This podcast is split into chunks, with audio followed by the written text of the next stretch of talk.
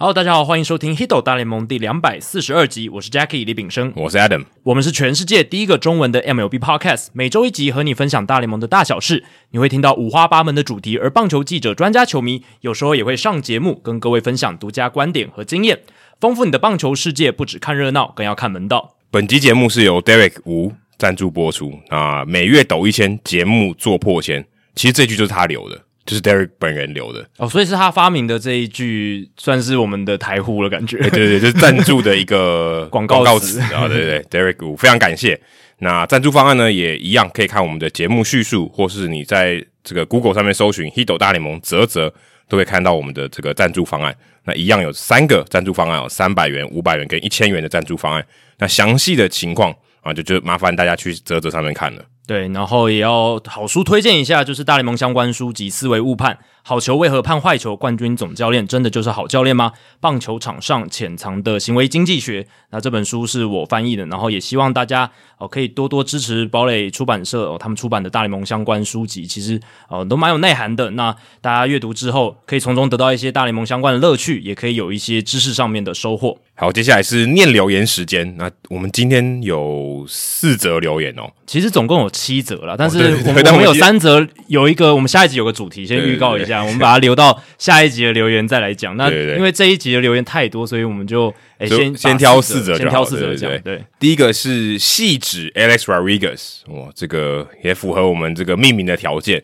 感谢陪伴我无数开车时光的两位主持人，两位主持人好。因为工作的关系，每天在开车的时间大概一个半小时，所以其实你的公司离你家算蛮远的。嗯，原本是很无聊的时光，因为无意间发现《h i d o 大联盟》这个 Podcast。变成每天的小确幸，所以你每天都听，因为诶，但其实你也不够一个礼拜听完啊。如果你每个天都要开一个半小时，应该一天多就听完了。大概两天会听完，两天，天，但是我们还有单元节目嘛，哦、棒球伊甸园跟小大联盟小品，所以还可以，也许再再撑个一天这样子。那也即使塞车也就不介意了。我是二零零三年因为 Alex Rodriguez 开始关注大联盟的球迷，我就跟 Jackie 一样嘛。嗯，蛮像的，但我是玩电动，嗯、就是零四零五年开始，但也差不多差不多时间。虽然后续因为呃星号风波，就是应该就禁药风波黑掉，但他仍是我开始打棒球、热爱看球的一个原因。二零一五年也追梦成功，在退役前去 Yankee Stadium 看他比赛。很感谢两位富有深度及趣味的各种讨论，因为身边也只有一两位真的看 MLB 够深入的朋友，能够和我看 MLB 聊棒球。所以《Hito 大联盟》真的让我更有共鸣，聊到名场面时总是历历在目。谢谢你们，请继续努力收听长虹。对，还蛮感激。诶，他有提到说。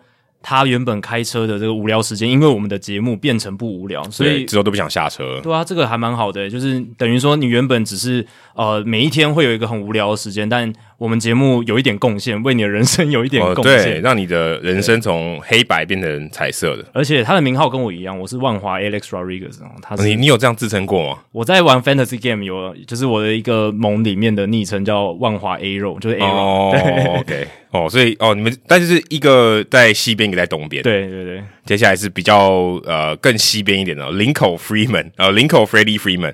Hi Jackie and Adam，我是因为 Hito 大联盟才开始听 Podcast 的听众。我觉得你们每一集的含金量都非常的高，每集都会准时收听，也让我学到很多关于大联盟的知识。好，那含金量的话，也感谢大家的赞助啦。特别喜欢 Adam 的棒球伊甸园，有种身历其境的感觉。现在也在努力回听以前的内容，陪我度过通勤时间哦。所以大家真的都通勤的时候听了。嗯，那我有一个问题想问一下主持人：这一届的世界大赛收视率如何？以及有史以来收视率最高的世界大赛，还有收视率最低的世界大赛，分别是哪一年？那其实最低的是去年了啊，嗯，因为当然因为疫情的关系，那大家可能注意力不在。娱乐上面，或是比较少一点，会比较少一点，或是话题上面也比较少一点。那大家可能就关心其他的事情，所以去年是最低的。那我看球场是在中立球场，也不是在当地那个市场，也有。哎，哥，这样照理来讲，应该看的会更多诶，因为他没办法到现场看。但我觉得关注度反而会降低啊，哦，就不在你的那个地方，然后没有那个新新闻的话，对，也没有当地的这种感觉。那去年是只有。九点七啊个 million 就九百七十万个这个观看人数啊，平均啊每一每一场比赛。那今年呢是十一点七四四，就是一千一百七十四万。那其实也没有很多，也是史上倒数第二的。所以并不是很高。那当然比去年更好，但是啊、呃，这也是大联盟遇到的一个危机啊，就是啊、呃，你在这个电视上面看哦、呃，可能变少。可是这个其实他没有算到。这个网络的收看呢？没有，这个是 Fox 他们自己的，就是 Fox 他们的电视收视率，还有他们的 App，他们其实有算进去，但是他们没有算的是 MLB TV 上面的，海外的也都没有，对，所以这个这个也许有一点不准，但基本上还可以，还是可以看出一个趋势这样子。那最多的，我看这个 Wikipedia 上面写是一九七八年哦，当年是洋基队对洛杉矶道奇队哦，这个很合理嘛，嗯，两个大市场的球队对。那就有四千四百四十二四千四百二十七万的人看哦，这很多诶。对，这是世界大赛他们那个时候那一年平均的数字嘛。对，那这样基本上就已经将近快要五倍诶，将近快五倍，不到五倍。那个年代棒球的世界大赛就是几乎全美可能。一半的人就是有在看电视，他收视率百分比是三十二点八，对，就是非常非常高。差不多三三个人就有一个人在看。那甚至更早的话，收视率超过五成的，那只是因为那时候电视拥有电视的人口没有那么多啦，所以数字上没有超越一九七八年这个数字。但是从大概五零年代、六零年代那个时候，诶，电视越来越普及，在美国，然后呃，这个转播也越来越盛行的时候，其实世界大赛的热潮在那个时候是非常夸张，就是。美国的第一运动的那个冠军赛的感觉嘛，有点像现在的超级杯的感觉，呃，有点类似。对，那后来就渐渐被其他运动或是其他的娱乐项目。对，那像二零一九年的 Game Seven 也是史上所有的 Game Seven 里面收视率最低的，所以基本上他已经是拿出最好的这个戏码了，因为 Game Seven 就代表一一战定生死了。嗯，可是，在二零一九年啊，当然那一年国民队跟太空人队是有打到第七战。也不过只有两千三百多万人看，哦，全美啦。那当然，两千三百万相当于台湾每个人都在看，但全美来讲的话还是不够多。但这也是大联盟一直在算是烦恼的一个问题。但其实我觉得电视的收视率只能反映一部分的事实啊，啊并不能反映所有的东西。我们节目之前也有讲嘛，这就是有线电视的生态呃一直在改变嘛。嗯、然后现在有数位串流，然后有国际的市场开放。在七零年代的时候，大联盟在其他国家基本上看不太到嘛。那到九零年代开始，渐渐有海外的市场，所以这些海外的收视率数字，还有海外的串流数字都没有加进去。美国本土的 MLB TV 的串流也没有加进去，只有 Fox 自己的电视台，还有他们自己 APP 的这个收看的。但可能世界大赛的时候应该会 black out，因为如果是全国转播的话，你可能在。这个手机上是没办法看到，可以啦，因为他们 A P P 还是可以看，还是可以看。就是你有订阅他们有线电视 Cable，你可以在他们 A A P P 上面看。哦对，就是像 M L B Network，那如果是用 M L B T V 的话，可能就没办法看了，可能会 Black Out 吧？对，应该会啊。按照常理来看，应该会 Black Out，应该是会，因为它全国都转播嘛。以前是 Local 的话，Lo 当地地区 Local 的人就看不到。对，也可以请美国当地的人来给我们回报说 M L B T V 在世界大赛的时候看不看，或者可能就用 V P N 之类的。对，但。我是觉得那个数字应该没有那么少，我相信串流人，因为我看 Fox 他说他们串流什么一场比赛大概就是世界大赛大概二十几万而已，其实那很少很少，嗯、跟跟这个比真的很少。我觉得 MLB TV 的数字应该是多非常多的。OK，对，那还有全世界啦，全世界球迷，对啊。好，接下来是波特菜哦，他写说谢谢 MLB 二零二一年球季，谢谢 Hido 大联盟，直接破题，这是一篇感谢文。MLB 二零二一年球季由勇士队夺得总冠军，画下句点。在这个时候，我也要感谢这个球季以及 Hito 大联盟陪我度过人生中至今最充满变化的一年哦，感觉好像在什么得奖感言。我开始收听 Hito 大联盟是今年二月，高三的我面对学测失利，决定职考，所以意思就是还不满十八岁。嗯，这是高三生嘛。哦，嗯，最初听节目还不习惯 Podcast 的节目，只是通勤时来打发时间而已。之后渐渐开始熟悉并喜欢两位主持人的口条以及节目的内容，也渐渐的离职考越来越近。没想到五月本土疫情爆发，只能在家里念书，哪里都不能去。又随着职考延期，那压力实在无法忍受。我开始在河堤附近散步，这是我唯一的纾压的方式。而《Hito 大联盟》就是陪伴我散步的节目，每集丰富又引人醒思的内容，可以让我在短暂的休息时间完全忘却读书的心烦意乱。沉浸在节目之中哦，这个我们节目可以让你忘却读书的心烦意乱，这是功德一件，又做了一个功德，今天已经累积两个功德了。对，这个这个真的蛮难的，我我我都没有一个节目可以让我完全忘却心烦意乱的节目，我大概都没有找到。直到终于考完试，开始可以放松并玩乐，我发现我已无法自拔的爱上节目，绝对会抽空收听。到放榜上的大学哦，还是要抱怨一下，没上 Jacky 的母校真的很不爽，就差一点而已。哦，对，所以应该就是没有上台大嘛，但没关系啦，交大也不错啊，学校不是特别重要啦，就是你只要肯学，然后抓住机会，其实都可以。哦，对对对，Jacky 的母校就是最高学府，而且他下面最后一段有透露，他应该是念到哪一个学校。哦，对，对，对，你可以继续念下去。对，大学一个完全的新的环境，也是第一次离家独立。又兴奋又害怕，收听《Hito 大联盟》就是一个熟悉的救赎啊！因为我们毕竟是一个熟悉的声音嘛。不知道他原本是在哪里哈？嗯，在前往台北的高铁上，在爬山回宿舍的路上，哦，这个应该可以看得出来，就是一一九那个大学啊，应该是啊。台北加爬山，基本上就是八九不离十，但也有可能是文化，也有可能，当然也有可能。《Hito 大联盟》都陪伴着我，而随着我熟渐渐熟悉大学的各种事物，转眼间到了季后赛，又转眼间总冠军已经出炉。我已安稳的过着大学生活，你这样会太快太快安稳了？开始面对四年的挑战。总之，谢谢 MLB 二零二一年球季，谢谢 Hito 大联盟陪我度过这一年。哦，就是细数了他这一年的变化啦。就我们节目都一直在做下去，但是他已经从一个高三念书的学生，学测失利，然后到考完职考，然后最后放榜，然后上到大学，而且现在已经是他大学第一个学期已经。过完一半多了，应该刚期中考，期中考差不多要一半了，应该对吧？所以等于是这一年真的是他的人生变化非常巨大。其实我们的这一年的变化也蛮大的，对对，所以就是这样子嘛，就是这个节目算是一个建立起我们跟听众的一个桥梁，然后我们人生都在彼此变化的同时，节目像是一个。好像一个不变的东西在那边。对，诶、欸，这也是我的、呃、可能成年以后才发现，原来古迹这么有魅力哦。古迹原本上就是这个老房子，可是它见证了很多东西，它串联起不同时代。对，这个很特别。那那我们就在这边任命波特菜为正大的校园大使好了。哦，已经直接讲正大，搞不好那帮帮我们在正大推广一下。可以可以，对对对，正大有棒球队啊。对，啊对对对，所以帮忙推广一下。好，接下来是这个怎么念啊？Liso X O X O 吗？我不知道。对，Liso。X O X O 啊，七七哦，List 这个很特别的这个 ID 啦。他写说，回味无穷的球技，百听不厌的节目，感谢两位主持人。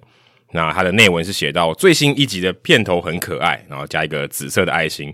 虽然脑中当下想到的是《鱿鱼游戏》里面的一二三木头人玩偶，因为他那个是一个童音嘛，对小朋友小朋友小朋友的声音，所以第两百四十一集，所以听起来有有点像哦，但不一样啊，那个真的讲好长哦。回顾二零二一年，对许多人而言，可能充满着彷徨和不安，生活面临新的改变与挑战。幸好有棒球陪我度过。诶，这个真的蛮像是奥运他刚开始要办的时候的那种感觉哦，就是他希望在大家不安的时候，给大家一个可以分心的事情，转移注意力。转移注意力。二战的时候也是嘛，棒球也是扮演着这样的角色，在美国。对，所以有棒球啊，这个算是不变的这个一个事物，可以陪伴大家。那当然，Hito 大联盟也是啦。从很小的时候开始跟爸爸看球赛，可惜运动细胞很差，不然其实很希望能够和爸爸一起打球。随着年纪渐长，棒球算是我们父女哦，原来是女生诶，女性听众，女性听众，父女间比较热络的聊天话题之一。今年也特别的一起下注季后赛时啊，一起帮支持的队伍加油。我在这边跟你分享一下，如果你要支持队伍，你就不要下他。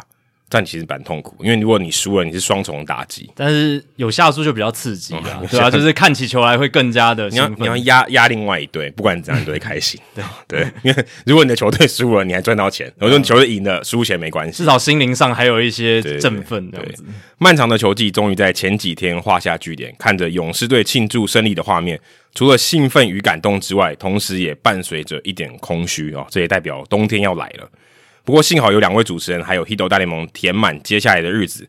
今年因为这个节目，因为 Jackie 和 Adam，生活很充实美好。谢谢你们，谢谢棒球，期待明年崭新的球季以及更加美好的生活到来。祝福两位顺心安康，节目长红。我怎么写的好像好像我们要做最后一集的感觉，还蛮感人的啦，对，就是能够让。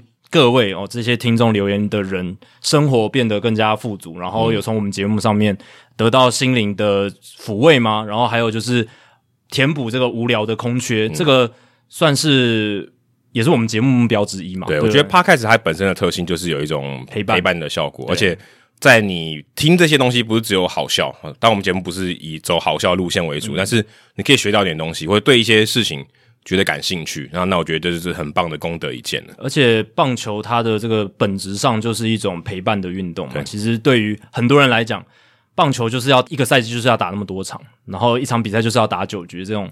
哦，你就是从家里回家，从六点打开电视就有棒球，然后一路看到哦晚上九点十点这样。对，中中华这边可以看到十二点。对，一直这样子不断的存在的这种感觉。那我们节目其实某种程度上。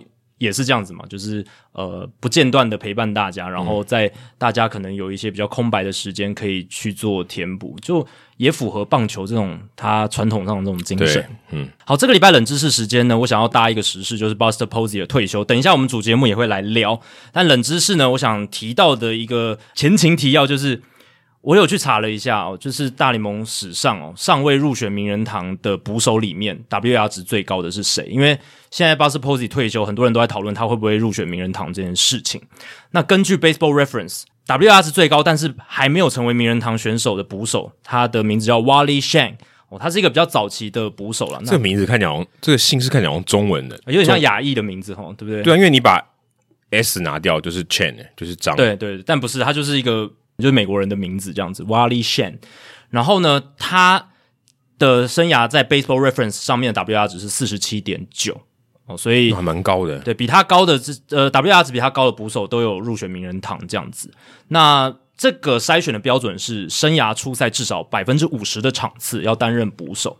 那我在做这个搜寻的时候，我就发现，诶，竟然 Joe Mauer 他生涯有。超过一半的场次不是手捕手，因为他后期都是一垒手。对，但你会想说，他至少生涯前面可能。也有也有个七八年吧，对啊，十分之六吧，五分之三都是手捕手嘛，嗯、是从中期开始才开始有手一垒，所以我蛮讶异说他竟然生涯有出赛的场次里面超过一半其实不是蹲捕的，那当然有 DH 嘛，有一垒，然后还有代打，嗯，还有代打，代打也算一场，代代打也算一场，所以你扣掉这些的话，你会发现其实他有蹲捕的场次是低于他生涯出赛的百分之五十的。那 Buster Posey 生涯的 Baseball Reference WR 值是四十四点九，所以已经很接近我刚刚讲的 Wally Shan。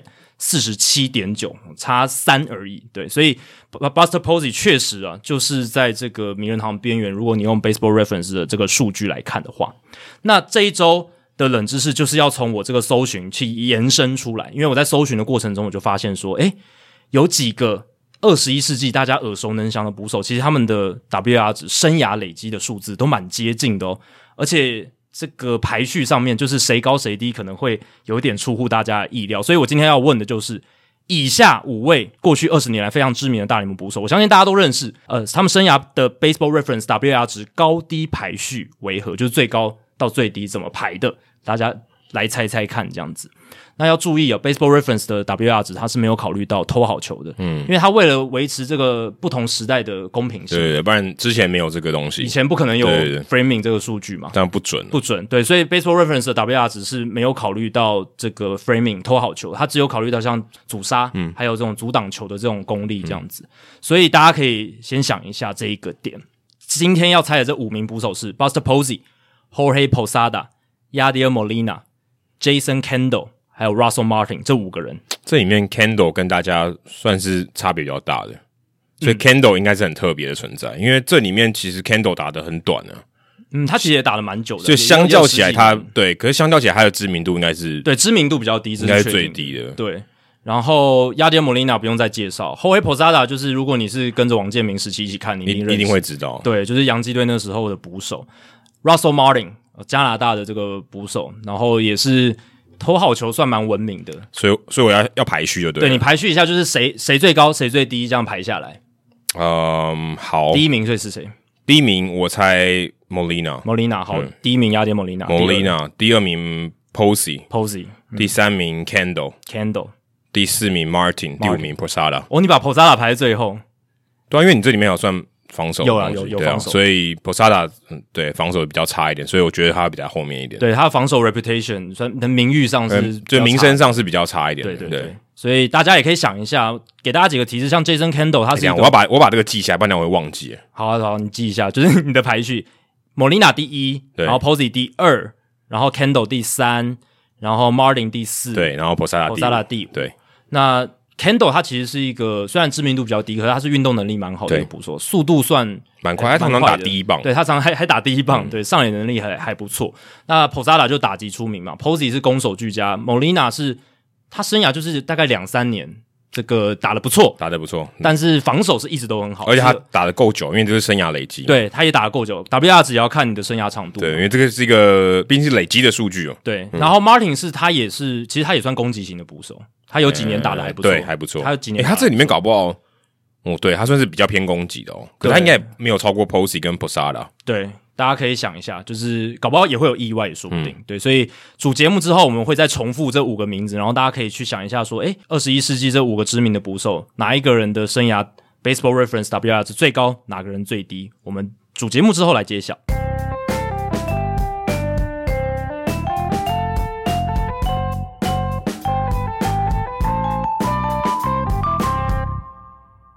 这个礼拜呢，我们想说，一开始我们先来总结一下世界大赛，还有这个二零二一年的赛季。那世界大赛结果大家都很清楚，就是勇士队在这个第六战拿下总冠军。对，就在我们录完上一集，然后打一场就结束了。对，这个结果跟我预测完全相反嘛，因为我预测是六场，但是赢家是勇士，而不是太六场也是对的啊，是六场至少猜对了，就是场数猜对。对，那这个世界大赛其实我觉得关键就两个点啦，就是勇士这边就是。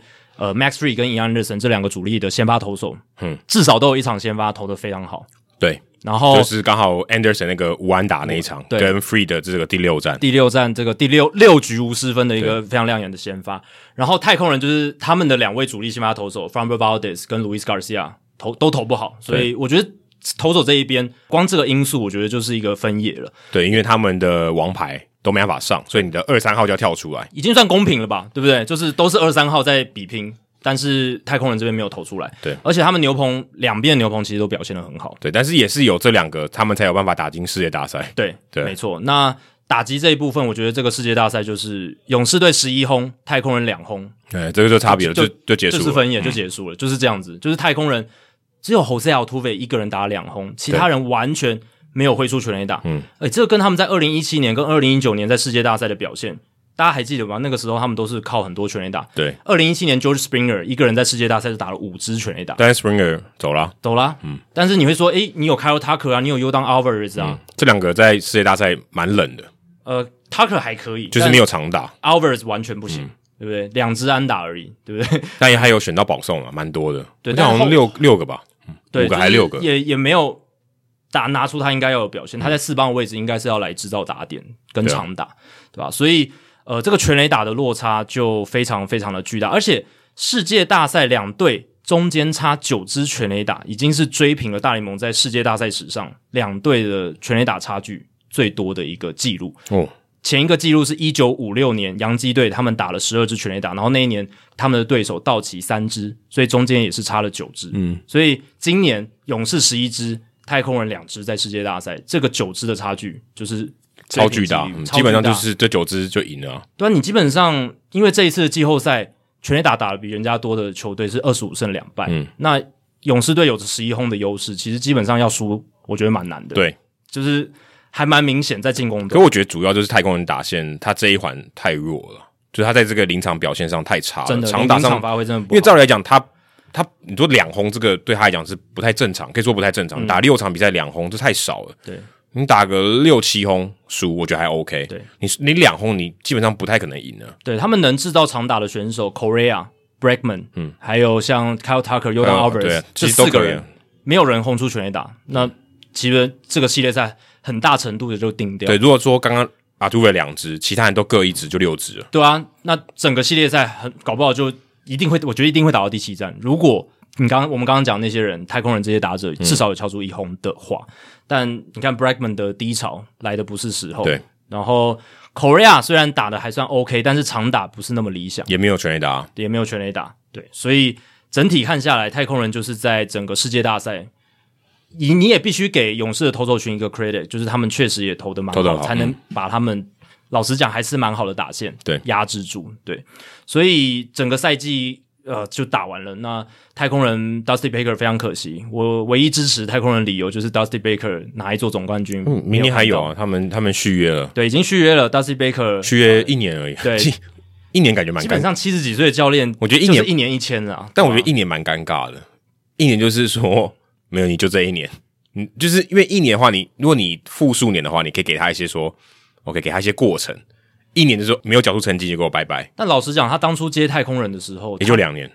他其实第二年是一个 op，好像是一个 option 吧？对，所以也是一年一签的概念。是，诶，他进来球队之后，诶，球队球员蛮喜欢他的，然后整个看起来带兵的状况不错，然后才让他就是执行二零二一年的这个选择权。所以我觉得 Dusty Baker 当初来到太空人就已经是一种一年一签的感觉，就是呃信任感比较低啊，就是一年一次啦。那就是看他能带出什么样的成绩，跟他跟。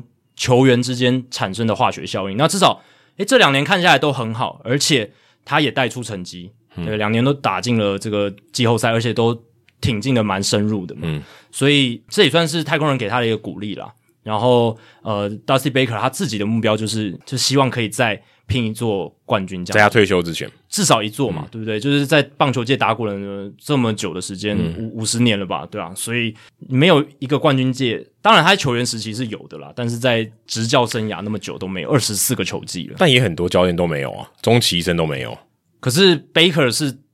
带这么多比赛，带这么久球季的，就是没有冠军界的总教练最多最久的，最久的，对。这这也蛮，因为这也蛮最多，因为这也蛮难的，很难。你有拿过冠军的教练，然后人家还一直跟任用你，那、啊、也蛮难的。因为你能带那么久，就是代表人家一直觉得你还有这个能力来带兵。那为什么会觉得你有能力来带兵？就是代表你过去有一些很好的成绩。可是中信兄弟，你带一个亚军杀进总冠军赛，你没有拿冠军就被 fire 了，这就是。这是差别，有有点像，但也有点像贝克遇到的情况。你看他在国民队带也不错，但是他们可能标准更高，他们觉得分区系列赛不够。重点是他，可是他也不止待一年啊。中信兄弟那个一年就没了。对啊，但对啊但大但有一些教练还是带两年嘛，史奈德、吴富连都有带两年，然后两年都亚军，就就换掉，对，就换掉，对，就是呃，说真的，亚军很不容易啊。是啊，但是中华职棒的亚军跟大联盟亚军是不能相提并论啊，但是。你能打进总冠军赛，代表至少你比其他的队伍强吗？整体来说，我觉得难度都很高。对，在大联盟是打进季后赛，我觉得那个难度就已经是非常高了。那在中华职棒能够打到总冠军赛，也是一件不容易的事情。对，所以太空人这边可惜 Dusty Baker 没有拿到总冠军，但是呃，勇士这边恭喜他们夺冠，而且他们今年的故事，我觉得是可以成为一个未来总管在季中做一些操作的时候一个范本，尤其是。嗯你是一个在季后赛边缘的球队，你要怎么样去传递在季中用季中的一些操作来向你的球员传递一个讯息？还有球迷，对球迷传递一个讯息。因为勇士队今年大家都知道，上半季打得很糟，对不对？都是胜率都在、嗯、大部分时间都在就五成上下。他们是到八月，我记得才突破突破五成，就是就是原本大家明星赛前好像四十胜四十一败吧，还是四十一胜就一直在就快接近，但一直没有突破。对，然后。Ronald Acuna Jr. 受伤的那一刻，其实很多专家都已经觉得他们呃应该没有机会了。可是呃，Alex Anthopoulos 他们的这个总管给他们传递的一个讯息就是：我们不放弃，重点就是不放弃。嗯、我们还是相信你们这一个团队，而且再加上他们的分区其实真的蛮弱的。对我，我觉得，我觉得后面那个比较关键。对，就是他觉得还有机会，因为正常情况下那个战绩摊在那里。你会觉得没什么机会，因为你就是一个相对起来没有什么竞，你有五成，你没有什么竞争力嘛，嗯，不够强了，应该说竞争力不够强。可你看看你其他的对手，诶，他们也没多强，我们有机会。对，因为战机你不能就是就是说英文讲 in a vacuum 去看，不不能就是完全没有脉络的去看，你要有脉络的去看这个战机。所以这个。这个蛮重要的，因为他们就是在国联东区，国联东区的大都会本来就不是那么稳。Jacob deGrom 又受伤之后，再来讲，应该说他们是竞争相对也比较激烈的一个分区，但因为大家实力没有差距到非常大，但就是竞争对手实力不够啊，所以对就不够，永远就有机会，你还有机会打。你你本身实力也不够，没错，所以造成一个激烈的竞争，但是代表说你只要愿意拼一些，就有一定程度的机会。你只要球员状况回来，你基本上你只要那个所有里面五支球队拿到第一就好了。对啊，对啊，大都会。受伤很多嘛，而且看得出来他们是在走下坡的。嗯、然后费城人其实一直费城这几年其实八月有一打出一波诶，有啊有啊有冲上来嘛。嗯、但是这几年他们状况就是这样嘛，就是五成胜率差不多是到顶了，然后可能再好一些些，但是就一直没办法有一个很重大的突破。对，就他们感觉有点就气不够，就是八月那个气就没有延到九月，然后就爆了，就就就结束了。而且国民整个。砍掉了嘛，对，所以等于你就少了一个对手。国民基本上在交易掉 Scherzer 就确定已经没有要玩了啊，而且代表说你在九月份有很多对国民的比赛，你是可以很有把握的，所以代表他只剩下三队。对啊，他的对手只剩下两个，而且因为我们都知道大联盟赛程安排就是四月份跟九月份同分区的对手特别多，对对对对，这是一个设计过的所。所以这样子的话，你是 Alex Anthopoulos，你在七月份的时候，你就会觉得。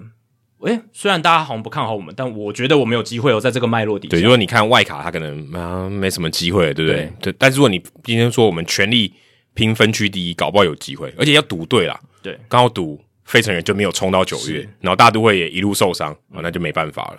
当然，你会说他们真的是有。说哈吗？其实老实讲没有，因为现在媒体的报道好像是哦，勇士队在哦季中换了四个外野手过来，然后也换了这个 Richard Rodriguez 神操作这种，对什么神操作，然后什么几乎说哈也没有，真的没有。你去看他们换出去的这些小联盟的球员，或者是或者是付出的资金，其实真的很少。而且他们换来的那些球员、嗯、，Adam Duvall、Eddie Rosario，然后还有这个 Jack Peterson，嗯，还有 Jorge Soler，对，这四个人，老实讲。他们在被换过来的时候，状况都不是特别好，而且没有人认为他们是 key pieces。对，没有，绝对不会有人认为啊。Eddie Rosario 在球季前是被放弃的，是被双城放弃的。然后，哦，Jorge Soler 在皇家一打局不到两成呢。对对，就是状况很低迷，就是真的蛮忙的。对，当然。他在那个时候其实已经慢慢有复苏的迹象，只是那时候没人看得出来。嗯，对。然后 Adam Duvall 防守不错，诶，拿也拿到金手套。我们等下会聊金手套。然后还有这个 Jack Peterson，而且而且 Adam Duvall 我觉得这个交易蛮神奇的，因为他们之前才把他放掉嘛。对，而且他是跟同区的马林鱼交易，对啊，就把他换。对，马林鱼就是资敌，某种程度上是资敌。马林也知道自己今年比较没得拼，那刚好马林要补补手了，所以他们交易来补手。对他们，他们想要。明年或后年再再来冲一波这样子，所以当时换过来，老实讲，那时候媒体也没有报得很凶嘛，就只是说哦，他们整个整组外也换人，然后换来了一些，可以，其实你讲难听一点，可以讲虾兵蟹将哦，有有或者说来吃橘数的功能性的，对，对，就是把这个比赛打完的。当然，他们各自都有一些优点，可是也都有一些明显的缺点。对对，你不会说他们是一个像巨人队交易来 Chris Bryant，或者是道奇队交易来 Max Scherzer 或 Trey Turner，呃，不是 Trey Turner，是 Trey Turner。嗯，我之前有被这个听众纠正过，所以要 Trey Turner 证明是 Trey Turner，你就把它想成 Y 就好了。对，Trey Turner 不不是像道奇巨人那样子的操作嘛？因为、嗯、就至少他们可以称得上是明星，明星，而且来你是可以预期他们一定会有蛮大程度的帮助。就是你你账面上看就知道这球队就变得。比较强啦，对，那这四个人，勇士队换来这四个人，老实讲是掷骰子，对不对？对，是不是大好就大坏。你看 Soler 的一个状况，甚至对，甚至也不见得有大好啊。呃，对，甚至我觉得啊，就是说，假设三分是普通球员，是他打两分你也不会意外。那你如果看他们这四个人换过来勇士之后的例行赛的成绩，嗯，有三个算是很幸运，勇士队真的是抓到了他们。手感变烫的时候，就是 Soler，或者他可能就是比较慢热，相对比较慢热。Soler、Duvall 跟 Rosario，其实他们来到勇士打的不错。j a r Peterson 打的还好，嗯，就是呃普普通通，然后、嗯、呃没有什么大爆发这样子。嗯、不过勇士队最幸运的是，这四个人在季后赛都有重要贡献。Peterson 在第一轮赛，对，对，然后 Rosario 在第二轮，对，Soler 在第三轮，Duvall 在世界大赛有两支全垒打，对，所以这你还能说什么？就是当然，我们还是要给。Anthopoulos 赞许，他有至少去执行这些动作，而且他其实因为因为他如果没有补，就肯定没有，就肯定没有。嗯、你你用什么 Orlando Arcia 或者是 Abraham Almonte，、嗯、这什么外野对不对？嗯、就是还有那个 Heredia，就是那个中外野手，其实就不行嘛，就是守备组而已。嗯，或者你把 Riley 调到左外野，然后 Camargo 来守三垒，那 Camargo 也不行啊，啊打打击完全变零，完全归零。但但我必须说，我觉得这都是一个选择。就你也可以这样做，但你没有这样做。他选择要去买，对，他选择要去买，他也可以这样做，因为他也是可以把剩下的球季慢慢打完嘛，也是可以啊。他的操作其实也有失败的啊，Richard Rodriguez，对不对？海盗队他其实花了算是蛮大的本去把他换过来，然后季后赛一场都没上，他没带进去，对啊，他甚至没有把他放进去，因为他在例行赛的最后面他没有三振，他三振几乎是零，所以这个就变成一个不可用的。而且说真的，Richard Rodriguez 应该是所有勇士队补强里面，在七月三十一号那一天。看起来最有感的，最就以以例行赛成绩来讲，那个当下好像是、就是、是一个加分，哦、是一个蛮大的牛棚的补强。对，就是 OK，大家觉得哦，勇士队补了一个海盗队的终结者，还不错的投手、嗯嗯，就是至少你写新闻的时候，它是一个新闻点，上得了台面。剩下四个人就真的就是哦新闻里面的一段这样子。而且那四个人真的，你说都摆在四号外野手，也不会觉得奇怪，因为他们在各自的队上都蛮像四号外野手的，对吧？所以呃，必须说 Anthopoulos 他有他成功的地方，但是也有他运气好的地方，但绝对不是他在季中有做说话的动作。这个我觉得说话的意思说你付出很多，对，就是。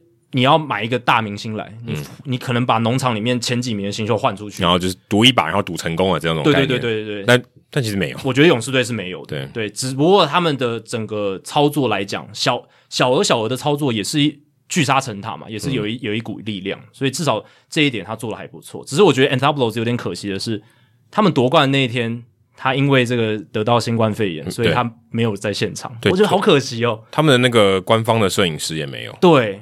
哎，这蛮衰的，的，就是他应该可以说，他如果今天我是他，因为我也去拍过嘛。如果我是他，我觉得我我如果拍到勇士队夺冠的那一瞬间，我基本上可以死了。我可以整季都不参与，但我就拍那一天，就是我，我就我觉得，对啊，我的，因为他这是他的一个很重要的工作，是啊，最重要的一天呢，基本上就 OK，我生命到这边都 OK，对啊，他已经很满足，就圆，就真的圆满了。结果那天他在饭店里面看了，那感觉超级超差的啊，而且 Anthopoulos 也不能到颁奖台上去发表感言。我就觉得，哦，你也太会选词。Charlie Morton 也不行了，Charlie Morton 也没有，也他甚至不在现场，也不在现场啊。他要他那时候在复健嘛，已经已经动完手术，要要进行休养。这感觉就蛮差的哦。是，如果 Hank Aaron 可以在现场更好。对，但是不是那个 Vince Scully 有有发那个嘛？就是什么哦，在明星赛前赢了四十四场，然后明星赛后赢了四十四场，然后在比赛季的第四十四周拿下了总冠军。对，就是事事如意。当然，我是觉得这有一点东拼东拼硬凑的啦，对，东拼西凑这样子去硬硬凑出来，不过还是蛮有趣的啦。就是棒球好玩，就在这边，是喜欢这种东西啊。对对对对对，就是把一些呃可能背号啦，可能一些历史脉络的东西，可以把它凑在一起讲成一个故事。特别是他们的关联是数字，对数字。那当然，美国是没有所谓的对四的有一些不好的看法，华人文化比较有，所以他们是不会忌讳去谈这些东西，但。就是还蛮有趣的一个状况，那也恭喜勇士拿下今年的总冠军。那我季前的预测呢，其实我是预测到期嘛，对吧？然后结果应该所有正常，如果你是理性的思考，就看账面了，因为你不知道会发生什么事啊，你没有水晶球，不猜到期的人，我觉得很少。如果你要就是理性的来分析，嗯，然后客观的看数据，然后然后不谈，然后假设大部分人都健康，都健康，对。不不谈说哦，可能会发生什么双伤兵，可能会发生什么奇奇怪怪的事情，或者说伤兵也算，就是正常的受伤的情况下，道奇的深度也是比较够。对，你如果把伤兵的因素考量进去，你也会押宝押在道奇身上。对，啊、对，所以但老实讲，道奇的预测也没有差太多啦，就是说至少他们也打到了国联冠军系列赛，但他们但他们不是国联西区冠军，这个应该也跌破蛮多人的眼镜。对，这个跌破蛮多人的眼镜的。其实我在季前我是预测勇士队会拿国东冠军的。但是我那个时候着眼的是 Marcell Ozuna 啦，Ronald Acuna，你有回去听对不对？两百一十集，因为我有回去听。我还有我在季前有写一篇文章，我就稍微也有看一下。哦、我那时候是写哦，可能 Soroka 会回来啦，然后有 Acuna，又有 Marcell Ozuna。我觉得这三个一个都没有上，没错。所以甚至连阵容都不在我。我虽然说他们是国东冠军，预测他们国东冠军对了，但是老实讲，整个过程完全是不一样的。就是他们真的拿下冠军的过程是靠着。这个 Alex Anthopoulos 的操作，还有下半季的算一波流吧，带一波流带带过去的，嗯，而不是我在季前设想的他们哪一些关键的球员会跳出来给贡献。结局一样，剧本完全不一样，剧本完全不一样。然后像国联中区的圣路易红雀，我是预测他们会拿国中的冠军，他们没有。嗯、但我我那我对了，我选酿酒人，你选酿酒人是对的。不过其实到季末九月份，你会觉得，哎，红雀好像是更强的一支球队，对，也是有机会。然后十七连胜嘛，嗯，对吧？然后也是觉得我不愧是不死鸟，他们不死鸟灵气也是在九月份发挥、嗯，很难解释，很难用科学解释啊。对，但其实我觉得这整个整个赛季，二零二一年可能最大最大跌破最多人眼镜，应该就是双城队从四月份就直接跌到谷底，他们好像。没完全没有任何回春的迹象，而且很多专家、很多媒体其实都预测他们会是美联中区的冠军诶。嗯，但是、欸、我选对，我选白袜，你选白袜，这个这个厉害，对，这就选对。但是我的意思是说，很多人其实都都选到双城，但双城看起来也蛮合理的一个选项。但是有伤兵，然后各种的球员都陷入低潮，真正打好就是 Jorge Polanco 吧，对不对？对对，其其他基本上。伤的伤，然后病的病，然后然后低潮的低潮。说呃，伤也没有到，我觉得到很匪夷所思诶，就真的大家都打不好。嗯，到伤，我觉得一开始也不至于到这么夸张，但也也有蛮重要的伤病，对，也有蛮重要的。Byron Buxton 也好，已经好一阵子没打，啊、但他也是预期之内，好会好一阵子没打。还有前田啊，前田没有投出来，前田也没有投出来，觉得影响蛮大的，对吧？所以哦，双城算是真的，我相信蛮多媒体都没有看见，然后变成说他成为一个美联中区算是垫底的球队，哎，连老虎都比不上。老虎其实他们今年打得还不错，他们已经快要起飞了，对吧、啊？然后结果是白袜队拿下了美联中区的冠军，但整个例行赛看下来还是一个，我是觉得蛮让我满满足的一个赛季啦。就是二零二一年，因为有大谷嘛，大谷翔平算是丰富了整个例行赛。嗯、最大的缺憾应该是大谷翔平没有打进季后赛。对，如果有打进的话，我觉得大联盟应该真的是这个气氛会更好一点，是受关注的程度会更高。然后还有另一个就是张玉成，今年算是。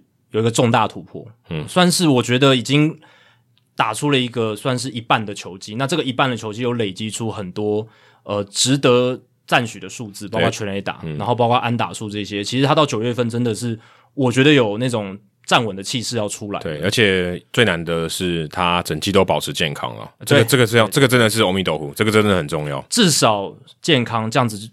印第安人虽然没有到球季尾声稳定的让他上场，还是有一场没一场，可是至少他可以上场，对，对不对？累积这些打数，这个这个很重要。对，所以今年对张一成来说是一个突破性的一年，我们也期待明年后年他能够继续的在大联盟有更稳定的出赛，对，然后更多的数字，而且他相对起来比林子伟当时在红袜队来讲更幸运一点，嗯，因为印第安相对起来竞争力是比较差一点，而且他们一直把正中可能比较高薪的球员一直卖掉，所以。低薪的年轻球员就有机会，对，表现表现的机会会比较多，会比当时的林子伟多很多。确实，因为红袜队真的，他们就是一直大部分时间都处在一个竞争的行列里。对，而且他们三垒手、游击手都很稳嘛，基本上你不太可能撼动他们的地位。而且他们还买了工具人进来，Kike Hernandez，对不对？所以在红袜队，你要以一个年轻球员熬上去的身份，然后站稳大联盟是比较困难。通常只有 Top Prospect 大物新秀才有机会。那在印第安人的话，就不一不一样的现象，那、嗯、现在应该要叫守护神了。Guardians 在 Guardians 的话就比较不一样，对，所以他希望来年的机会可以变得更多一点啊。这是希望哦，所谓所谓的媒体从业人员也希望都看到这样的现象。嗯，我们比较不希望看到的就是 Buster Posey 的退休了。对，这个也是在世界大赛结束之后马上就出来的消息。嗯，他好像应该就是准备好，就是世界大赛一结束，他就要就要，放出这个消息，对，就要宣布这个消息。那、后来也开记者会，正式的宣布这件事。其实，如果你是巨人球迷的话，或者是你是 Buster Posey 的球迷，是应该也是震惊、意外哦，然后非常的震惊、意外、不舍，对对对，对，通常这三个词组会在一起。嗯，对，就是嗯、呃，你会想说，今年他打出了回春的一年，然后成绩这么好，打击成绩很出色，OPS 非常高，而且手背上也还是很稳定嘛。嗯然后巨人队对他的这个处理方式也很得意，嗯、就是有那种养生棒球的感觉，嗯、感觉蛮尊重他的。对，而且就是要让他可以长久的打下去的感觉嘛。嗯、我不要操你，而且我尊重你，你是我们阵中很重要的领精神领袖明星，然后让他这样子打出了一个好的赛季。对，而且原本大家都预估可能这个球队选择权要捡起来。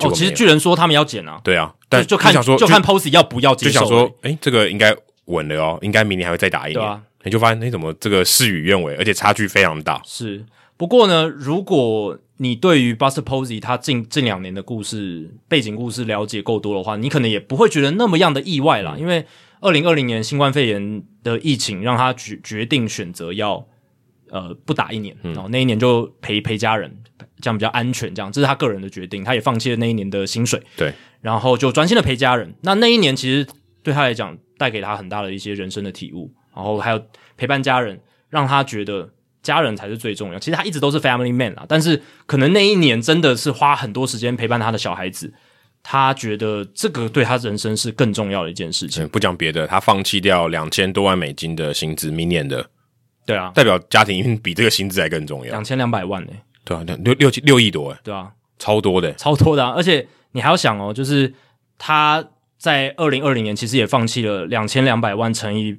呃，百分之三十七，对对，就是要按比例嘛，就是也是。总之，他应该放弃了可能快将近十亿，大概三三千万左右美金，就是这这两，就是二零二零加二零二二年他放掉的。哦，那可能要七八亿美金，很很很夸，七八亿台币，台币对，大概三千万美金啦，嗯，三千万美金左右。所以确实，你就可以知道，家庭对他来讲非常重要，而且他他们不是才刚领养那个双胞胎双胞胎女儿，嗯、而且他们是早产的，嗯，他们觉得需要更花更多的时间去跟心力去陪伴他们这个早产呃小朋友的前面人生这两三年，他们可能觉得这非常非常的重要，对吧？所以呃，Buster Posey 家庭的因素是一个，还有就是其实你如果哦，如果今天是二零二零年寄出，Buster Posey 宣布这个消息，可能大家反而比较没那么意外哦。为什么？还没有开始打吗？二零二零年还没开始的时候，为什么？哦、因为二零一九年的那个时候，你看 Buster Posey 他的数据已经就不太行了。那个时候大家都觉得，哎，对啊，Posey 已经到迟暮之年了。然后你要么就是转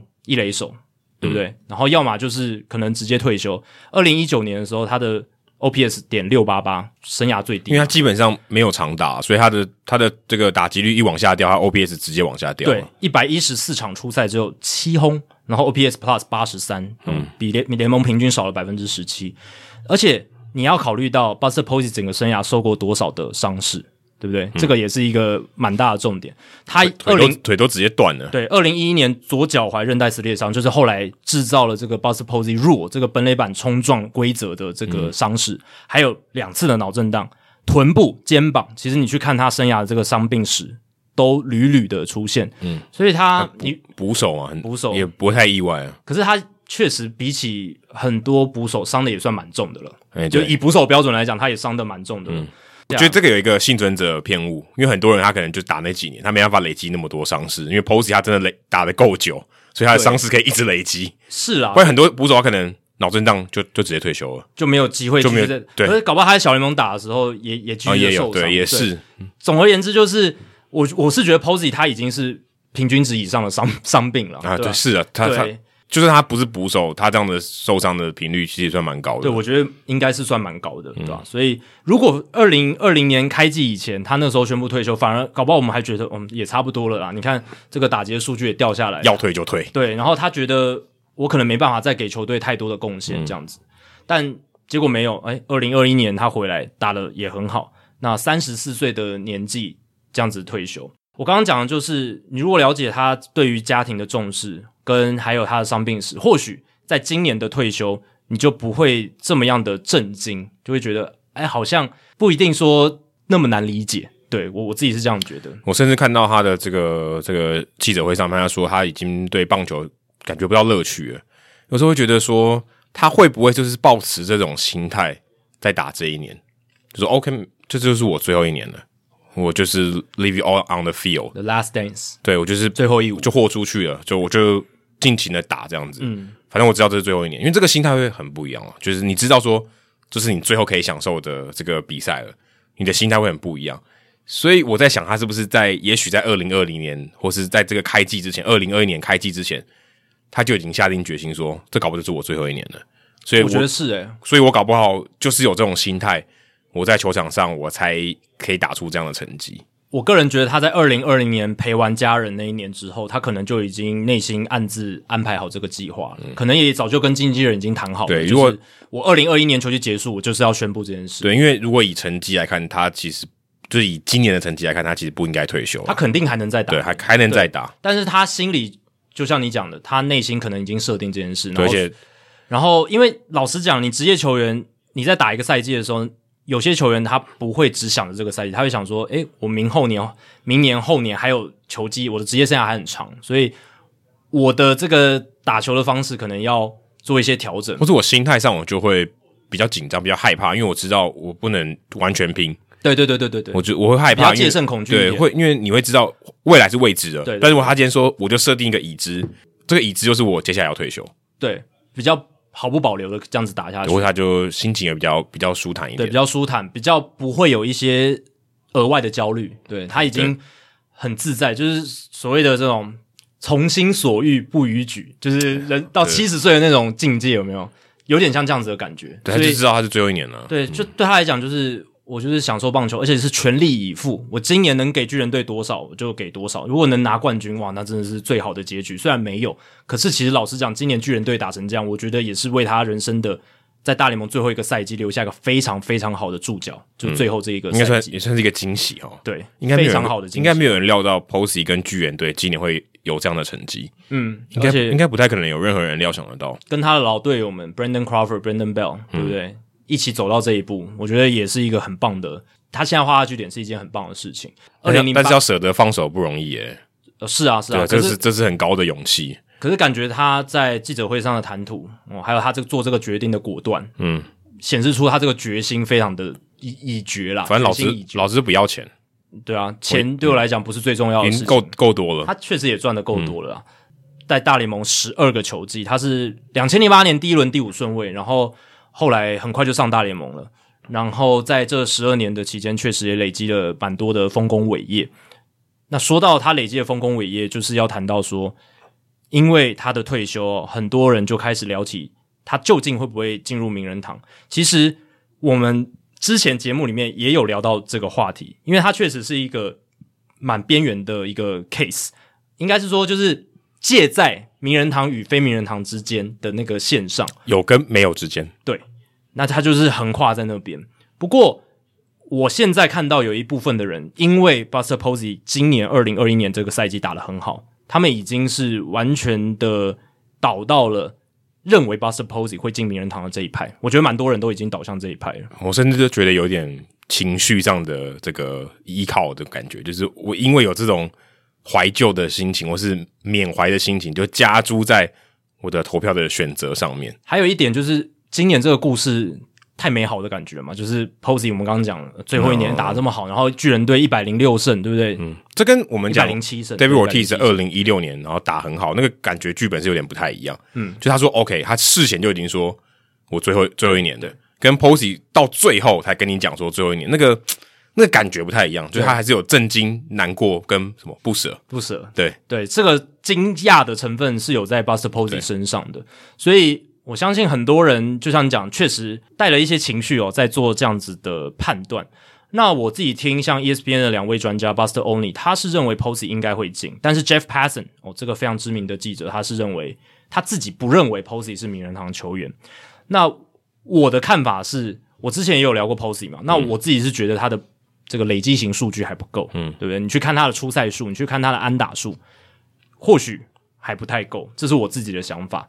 你如果去看他的这个巅峰期的数据水准，还有他的一些进阶数据，其实是已经蛮到位的。嗯，加上他场上场下有个人特质非常讨喜，又是休息室巨人队的领袖人物，嗯，三枚冠军戒也都没换过队，也都没换过队哦，各种条件，然后季后赛什么的这些该有，其实基本上该有的都有，该有都有，嗯，可是就是累积型的数据，我觉得还不太够。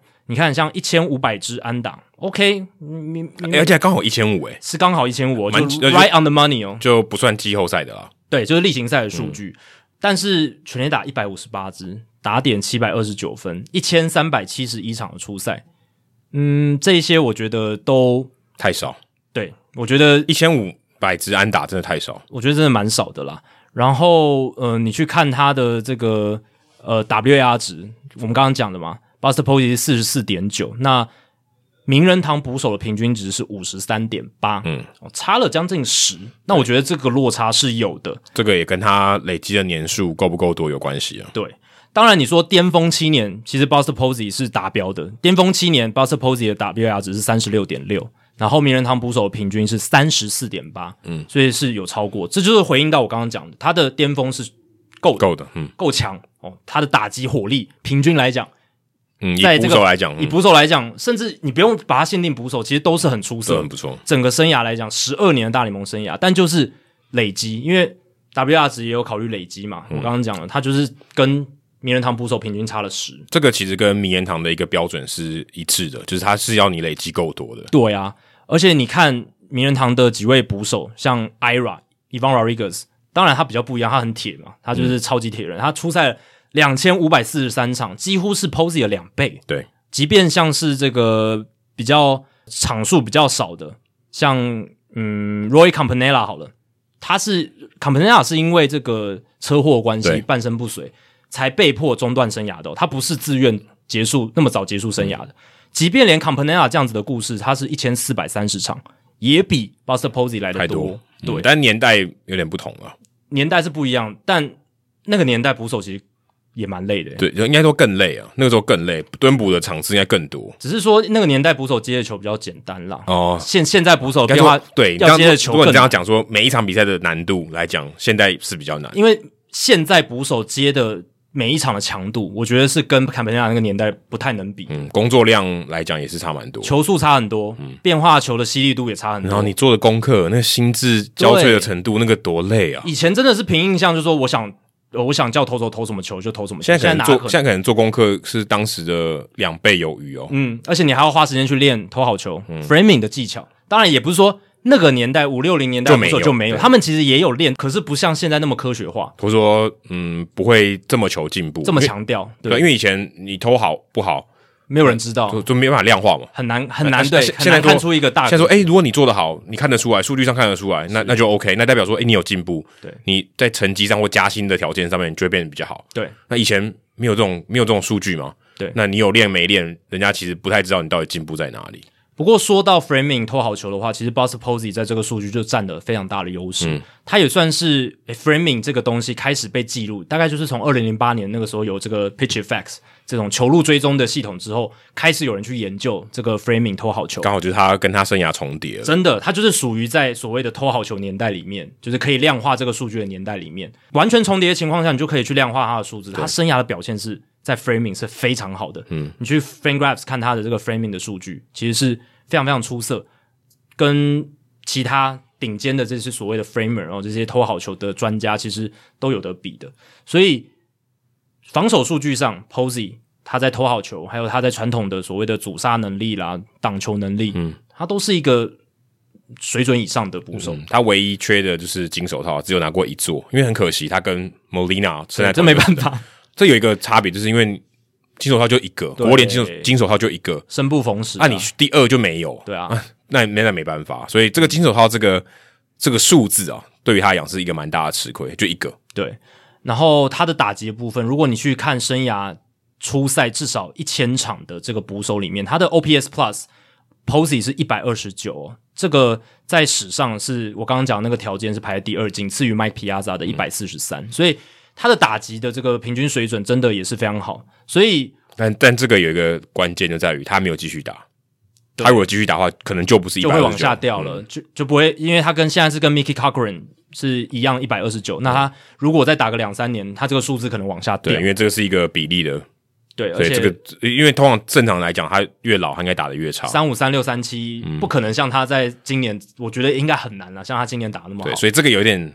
有点 twist，就是如果他今天继续打下去，他搞不好会离这个标准越来越远。但他还是告诉你一个事情，就是他的这个生涯的平均火力是还是蛮强，还是很好。而且你要想哦，要不是他二零二一年打那么好，他这个数字也没办法撑到一百二十九。是，这倒也是。所以他在生涯在二零一八、二零一九那个低潮，他在今年走出来。所以我会觉得，如果你想要投给 Buster Posey 是名人堂球员，我也。不会有太大的反对意见，但我个人，我这一票可能没办法投给他。哦，对，你你你在那个社团里面是投不会进？对，我是投不会进。我看一下社团里面百分之二十八的人认为不会进，对，是少数的，百分之七十一，可以这样加起来百分之九十九了，但是差一点点，他可能小数点省掉了，嗯、但是百分之七十一的人认为会进了。对，但是我觉得他会进的话，变成是一个在名人堂的票选里面算是一个可以说划时代的意义，变成说他累积型的数据变得大家没有那么没有那么看重了。是差一，应该说，他当然还是一个条件没有错，你还是要满十年嘛，这是一个 hard limit。但是他真的有没有打超过十三、十四、十五季，好像没那么重要了。安打数一定要累积到两千支吗？好像不用了啊。全垒打数一定要超过两百吗？好像也不用了。就是 OK，你如果你如果生涯巅峰够长，然后冠军戒拿的蛮多的，就有那些加分，有点像 DeGrom 当年拿赛扬奖一样。对。有一种划时代的意义，但这个可能要五年后才会揭晓。对，那我听 Jeff Passon 他的说法是说，如果大家选 Posey 进，就有点像是当年记者投票给 Sandy Koufax 的概念有，有有一点像，可是好久以前呢，是好久以前，但概念是有点像，就是只看他的巅峰的这种短年数的超超群表现。那 Jeff Passon 他的说法是说。他对于 Sandy Koufax 进名人堂完全没有意见，因为 Sandy Koufax 在六零年代那六年五六年真的太强了。他不只是全世界当时最强的投手，他甚至他当第一名跟第二名的那个落差是非常大的。嗯、他他就是全世界最强，而且强的很夸张。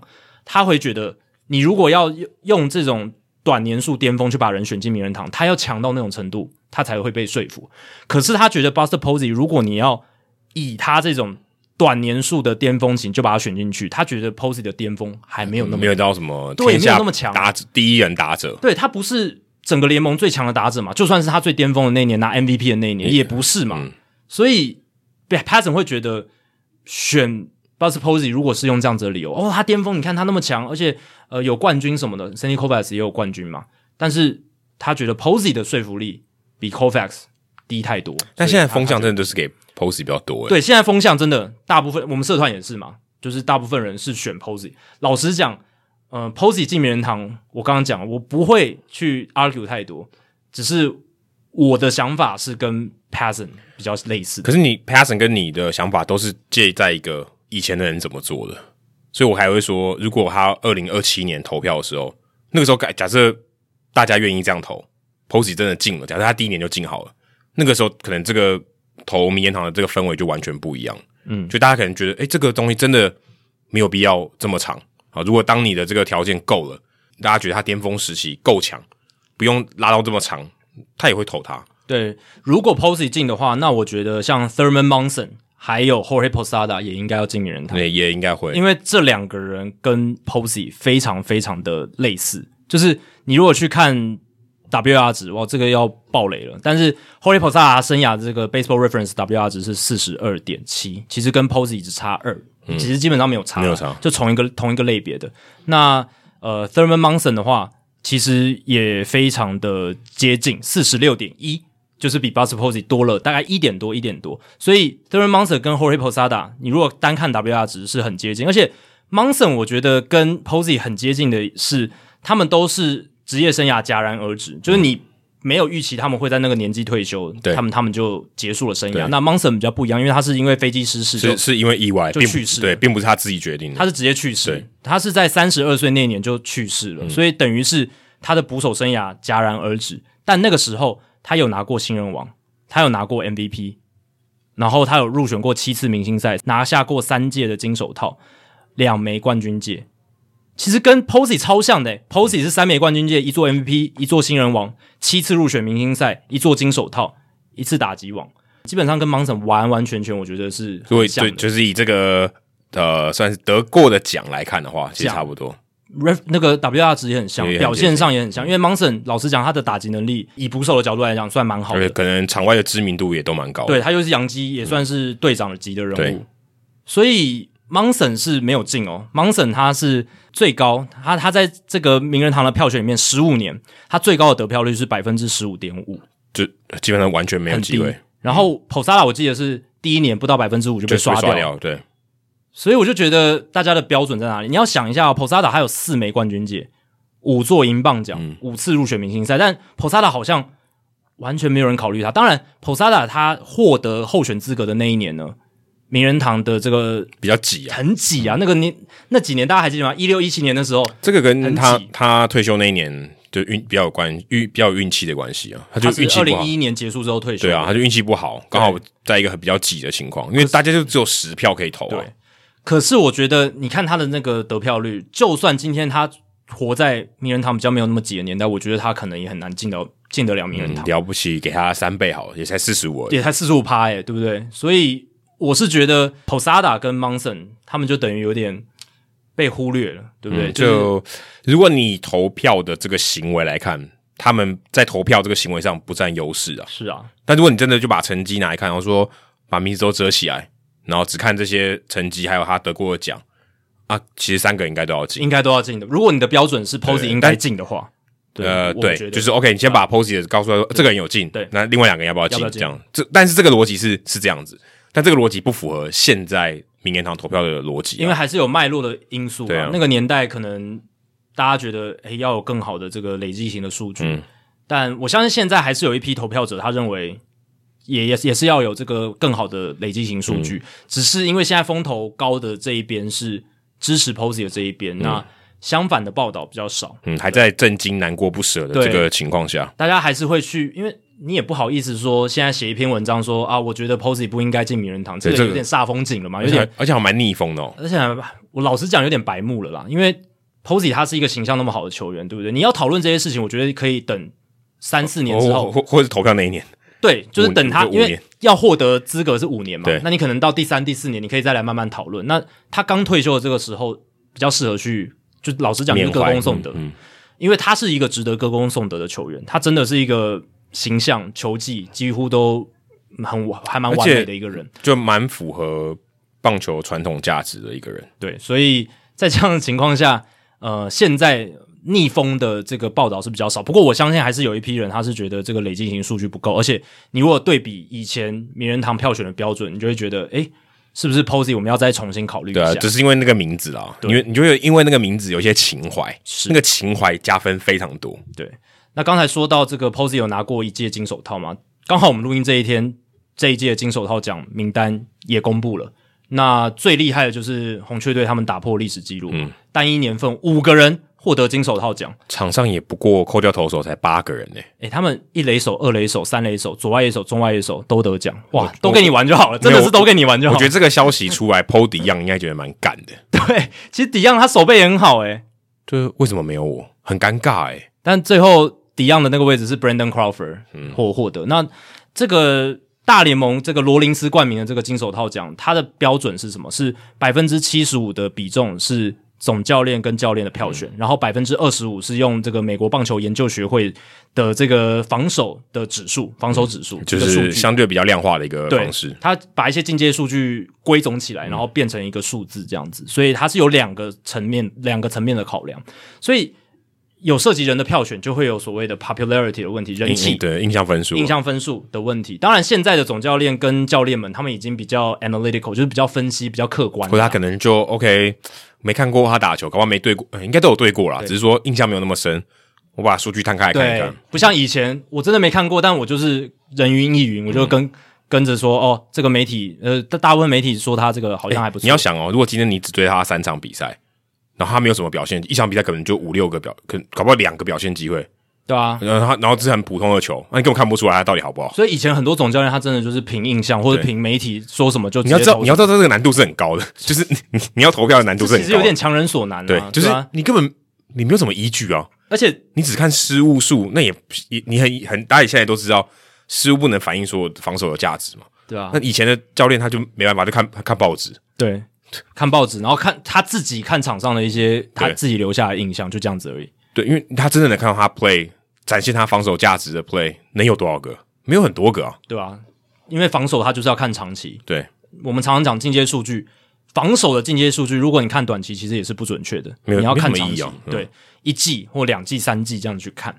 那这一届的选出来，其实老实讲，意外的没有啦。我老老实讲，呃，比较惊奇的就是红雀队有五个人。嗯、那但是红雀队防守就是好啊，这也是他们。今年球季，我们前面提到，嗯，他们投手为什么已经都是老将，然后老实讲压制力很不足，但是 ERA 诶感觉都还不错，还压下来，就是防守啊，嗯、真的就是防守帮帮了他们很大的忙。然后 Nolan Arenado 九届已经九届的金手套奖，连九年了，下了山还是一样，就是防防守不受影响，嗯、对，还是一样好。当然他的数字不像他巅峰期的、这个、那么好了，对，那个有有一点落差了，已经有一点落差。嗯、他今年的数字已经有荡下来，可是还是获奖。对不对？还是获奖。然后美联这边的三垒手 Chapman 哦，也是获奖，嗯、已经三同校的，对啊。然后开口五届的金手套奖了，对啊，就是也是，我觉得开口这个不只是印象分数哦，因为他的数据上也确实很好。嗯、然后在今年例行赛结束的时候，其实有一个防守圣经的金手套奖，嗯、这个是 Sports Info Solution 这个他们他们特别有去做这个奖，对他们去找了十六位、十七位的专家，然后请他们来评分。嗯、那这十六位、十七位包含了记者，包含了数据分析者，包含了他们自己，就是这家公司 Sports Info Solution 他们自己内部的员工、嗯、来做评比，然后选出来的。那他们是没有分国美联国联，就是全部的全联盟就一个位置就是一个最好的。嗯、那里面有跟这一届金手套奖重叠，就一垒手 Paul Goldschmidt，还有投手 Dallas Keuchel，捕手 Jacob Stallings，、嗯、还有 Tyler O'Neill，左外野手也有，还有 Carlos Correa，啊，这几个是有重叠到的。所以我会说，我刚刚提到的这几个是真的，真的就是客观上来讲，有业界跟教练教练都是都认为很好，都认为很好的，嗯、对吧、啊？所以 Keuchel 虽然投球投的不好，已经。我觉得快不行了，可是防守能力还不错啦，有有被肯定到。然后 Goldschmidt 今年不只是打击回春，他在防守上也是一等一的表现，这样子。嗯、所以红雀队这个能打到这个季后赛也是靠防守了。哦，对，嗯，对，五个真很多、哦，很多啊。然后，诶，其实皇家也默默的有像 Michael A. Taylor，嗯，第一次获奖，嗯、都都获奖。Benintendi 拿到左外野金手套，其实我蛮令我压抑的。哦，你你蛮压抑的，对啊，我蛮压抑的。但其实他是运动能力好的球员，是。他在今年可能因为今年我们很少关注皇家，对，所以我们可能忽略掉他在防守上的，而且就是印象上他每季也没有很多，这是我纯粹我印象分数，嗯，对，就是没有特别深刻的印象。我对他印象最深刻就二零一八年季后赛在太空人的对，没跑跳起来接的那个，那个他他的接球这样子，然后哦，那个是扑接，是扑接啦，在分位 Park 有一个跳起来接的，都有，对，对其实。后来成为那个 Homegrown 的那个那个讲红花队夺冠那一年的封面嘛？对对对对对。然后皇家还有另一个有得到防守圣经奖是 Whit Merrifield 二垒手，嗯，对，所以皇家队的有几个球员防守能力的表现也还不错。所以这等于说 Missouri 州特别多金手套，超多诶、欸、对，诶你这样加一加，你这样讲我才想到，对，可以喽，对对啊，Missouri 州就是 Kansas City 跟 St. Louis，防守超好的一一个州，这样子还蛮有趣的。好，其实我们这个礼拜是要来听众信箱啊，但我们前面已经讲了蛮长的时间了，希望我们这个礼拜可以把大家问题回完。好，那一开始呢是舟山路 Buchanan，应该是念 Buchanan 对不对？Buchanan 吧，Buchanan 哦，Buchanan，舟山路 Buchanan。哦，可能是来自台大的同学啦。他说：“两位主持人、主播、球评、作家、制作人好。”他现在 title 很多，他把我们的 title 全部加在一起。他说：“基于红袜今年对季后赛对战的战绩都不太好，这让我想知道大联盟历史上最弱的总冠军是谁？那最弱的总冠军应该包含两个概念：第一个是全年度战绩最差，第二应该是季后赛对战组合在例行赛的对战成绩最差。”哦，这个第二我其实有点看不懂，就是他可能对战的对手比较软啊，相对比较软啊，就是这个所谓的 strength of schedule，就是他他的赛程是很弱的，是不是？但但季后赛就只那几场而已。对，其实我觉得第二点真的还好，我觉得全年度的战绩还是比较能。像像道奇他就很惨嘛，嗯、他先对到那个教士，他先他先对到巨人，巨人队是最强的、啊，对，最衰，对，在季后赛遇到对手嘛，通常你外卡都会对到比较强的、啊，如果是外卡球队的话，你觉得最惨。因为你种子顺位就比较低，对，你是最后一个，所以会排种子顺序也是这样嘛，就是要给例行赛战绩比较好的球队有个 favor，对，有个比较优势的地方。然后他最后说，最弱总冠军应该就是逆轰高挥的十足表现吧。谢谢，祝收听长虹赞助多到笑出来。好，其实这个解答就很简单嘛，因为就是二零零六年的圣路易红雀，圣路易红雀那一年是八十三胜七十八败。例行赛战绩非常糟糕，当然也不是到那种真的很烂很烂啦，嗯、就是至少还是五成胜率以上嘛。嗯、可是你以季后赛的角度来讲，就是一个弱队。去年如果太空人夺冠的话，还低于五成嘞。对啊，那个更夸张了。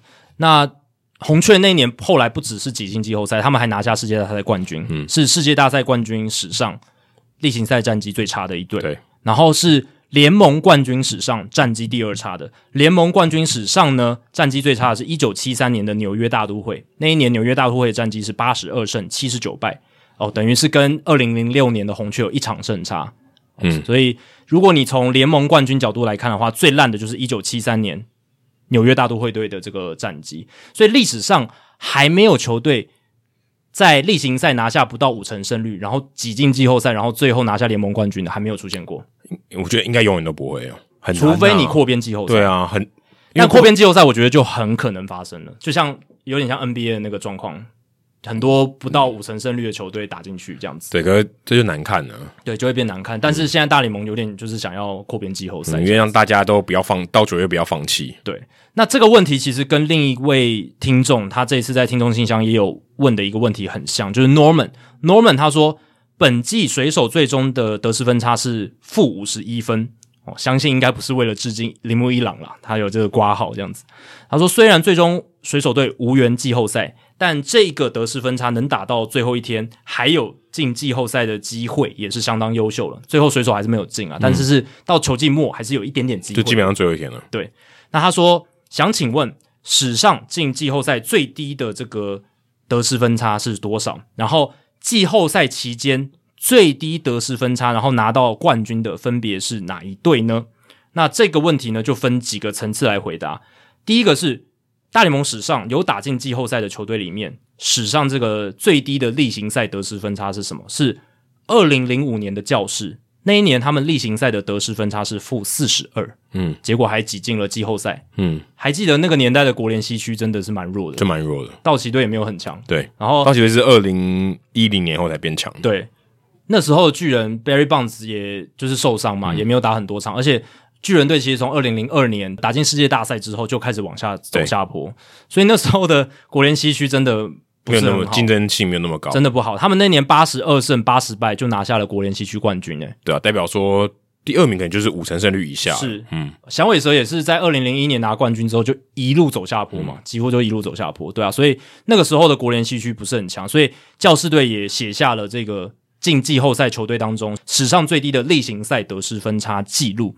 那如果你是说世界大赛冠军哦，就是最后有拿下总冠军，然后他们在例行赛得失分差最低的这个球队是什么？是一九八七年的双城队。那一年双城队拿下了总冠军，可是他们例行赛的得失分差是负二十。诶，其实也蛮惨的，负二十分哦。他们那一年的例行赛战绩八十五胜七十七败，也不是到特别特别好，嗯，不是特别优秀。对，那他们最后是也是在七战的大战当中拿下了世界大赛冠军，所以这个是世界大赛冠军史上例行赛得失分差最不好的一队，就是一九八七年的双城。那如果是世界大赛冠军，然后他们在季后赛，就是你就单看季后赛而已，他们的得失分差表现最烂的是哪一队呢？是一九六零年的海盗。大家知道，一九六零年那时候只有世界大赛，就是季后赛只有世界大赛。嗯嗯、而且我觉得那一年最扯的是，你知道那一年七场比赛，海盗队的得失分差是多少？不知道，竟然是负二十八。哦，那很夸，他他平均一场要输四分呢。他打几场？他打七场啊，七场。如果你如果他每一场都输的话，平均每一场要输四分。对，但是他拿下了那一年世界大赛冠军呢。OK 啊，就是被打爆了呀，就输了之后被打爆。对，说真的是我从来。当然，那年很有名的就是 Bill Mazeroski 的这个全垒打。对，在查这个资料之前，我都以为哦，那一年海盗就是赢得很有说服力，还是怎么的？就是我没想到是这么戏剧性。他们那一年呢，海盗队在七场比赛只得了二十七分，洋基队他们的对手得了五十五分。第一战的时候，世界大赛第一战，海盗六比四赢球；第二战，洋基十六比三把他们轰垮。就关键这个啊，还有，然后第三战，洋基十比零。再把海盗干掉，所以这对啊，这样就二十六分了。对，但你想说，打完前三战的时候，海盗第二、第三战都被轰得那么惨，你会觉得海盗应该就输定了吧？这根本就是两个不同档次的球队啊！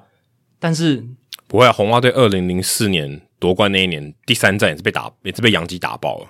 可是没有连续两战这样都都这样嘛，哦、对不对？两战是有点多了，两战有点多，而且我记得二零零一年的这个世界大赛，响尾蛇有有打蛮多分的。对。对，就是对 Andy Pettitte 有一场，Andy Pettitte 有一场也被打蛮惨的。就是通常这种十几比十几的在世界大赛连还连续两场，真的蛮少见的。第四战的时候，海盗三比二一分差击败洋基队，然后第五战海盗五比二赢球，第六战洋基队赢球哦，他们是十二比零，所以他们三场比赛都是分差超过十分以上赢海盗，这样就三十八分了。对啊，赢的这三场就得了三十八分，然后最后。海盗队在第七战十比九气走洋基队，再见全垒打，再见全垒打，拿下那届世界大赛冠军。OK 啊，得分不用多，真的不用得的够了就好了。对啊，那其实老实讲了，就是我觉得，就是这个记录，我觉得真的很难被超越。整个季后赛负二十八分，然后你还可以赢下总冠军，我觉得这真的很难。因为我稍微去查了一下我们这几年，然后比较有可能得失分差是负的这个冠军队，像二零零三还有一九九七年的马林鱼。他们这两年其实都是得失分差，整个季后赛是负的，负二、嗯、都是负二分，就是得分比失分少两分，但是他们都拿下总冠军。然后马林鱼那两年他们都是外卡嘛，嗯，就不是最强的球队，他们还没有拿过分区冠军，还没拿过啊，创队以来还没有拿过。然后像呃一九七三年的运动家负三分，一九七一年洋基负三分，然后一九四零年的红人负六分，这些就是我能查到比较。都是负分的总冠军，就是在季后赛的得失分差。嗯、那像对啊，一九六零年海盗这个情况真的是非常非常罕见。你输到输到脱裤，对，一定要输到，一定就是输到底。诶、嗯、这个最极端的，他他们输的那三场真的是输到彻底。这让我想到网球有时候会这样诶，就网球如果说这一盘你觉得没有机会了，你就放掉，对，就放掉，轻松打，因为我要保留体力。网球也比较那种抓放很明显，有没有？你就那一盘，假如说那一盘都啊，啊被破了，或被破两个发球局，对啊，好，那我这一盘就轻松一点打，我就输没关系，就零零比六，有可能对，有可能零比六，有时候什么 Djokovic 可能会零比六输，我想说现在怎样，状况超差的，这一盘怎么了？然后结果直落三再把对方干掉，也有可能，他就是要抓下一下一盘，然后这一盘就放掉，保留一些体力，就其实跟你说牛棚啊或投手啊保留，其实我觉得有点异曲同工之妙，就输的时候，因为他因为网球没办法输的彻底嘛，你那那一局就是四十以后就结束，第四球赢了就赢了。那棒球是可以达到无限多分的，对，所以你会输的很惨。其实勇士队他们这次世界大赛，你说他们真正有比较把握的，就是 Max Fried 跟 Ian Anderson 先发的时候。嗯、老实讲，其他的那几场是 Dylan Lee、Tucker Davidson，他们对于那些用这些菜鸟投手先发的场次，他们就是如果能赢是赚到，如果输了也 OK，就被打爆也没关系。对，我们真正要抓的是 Ian Anderson 跟 Max Fried 先发的场次，就刚好四场。对，那一九六零年的海盗很极端的是他们。真的输就是输输到底，然后赢的就是就差一点点就可以赢赢过去，就再见全垒打赢就够了。对，那如果各位想知道史上得失分差最烂的分区冠军队，还有得失分差最好的分区垫底球队，就是有一种反逻辑的这种球队的话，可以回去听第两百二十六集的数据单元，我们都有详细的详细的介绍。好，接下来是板桥打比修没有哦，所以打比修有，他打比修没有。嗯哦，所以好玩的一个逆打比修没有，我想说是怎样看没有，是不是？他说两位主持人好，感谢每周带来精彩的节目。原本想问北美四大职业运动有没有在一个城市同一年拿下冠军过，就等于四个联盟都是冠军啊。我自己先做了功课，查到只有费城一个城市有四大职业球队，所以应该没有一个城市同年拿过四个。那请问有一个州同年拿过四个职业大赛冠军吗？谢谢。那这四个职业大赛就是大联盟嘛，NBA、NFL 跟 NHL，就是这四个。好，先强调一下。那其实你刚刚的那个这个叙述是错的啊，因为不是只有费城有四大职业球队，很多城市都有四大职业球队，嗯、纽约还有八个嘞，对，对不对？他有些联盟就两支。当然你说布鲁克林。篮网队算不算纽约？但是基本上我们都会算是 Greater New York，它都是对啊，就是就是就是对，就是大纽约地区，所以应该还是要算。说新英格兰爱国者队，人家也算是 Boston 的球队，虽然他这个呃算是新英格兰地区，包含什么缅因州什么的，但是大家还是会认为他是波士顿的球队，所以、呃、这个是有点错误的。那你问到说有没有一个城市在同一个年哦？因为其实呃像 NHL、NFL、NBA。他们都有跨年了，所以有点尴尬，这个算法有点尴尴尬。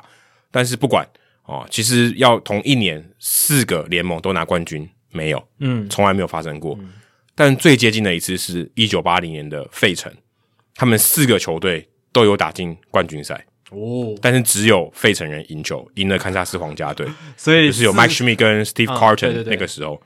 但其他七六人、飞人跟老鹰都没有拿下冠军哦，只有四分之一啦。虽然四个都拿到门票，可是只有一队拿下总冠军。对，但是这也不简单，很难的。那年那年可能费城的球迷哦，心脏病发特别多，一年四季都有这个家乡的球队。对，等于说你，你冬天有打进冠军，你冬天有超级杯吗？对啊，夏天有 NBA 吗？对，NBA 完全在夏天。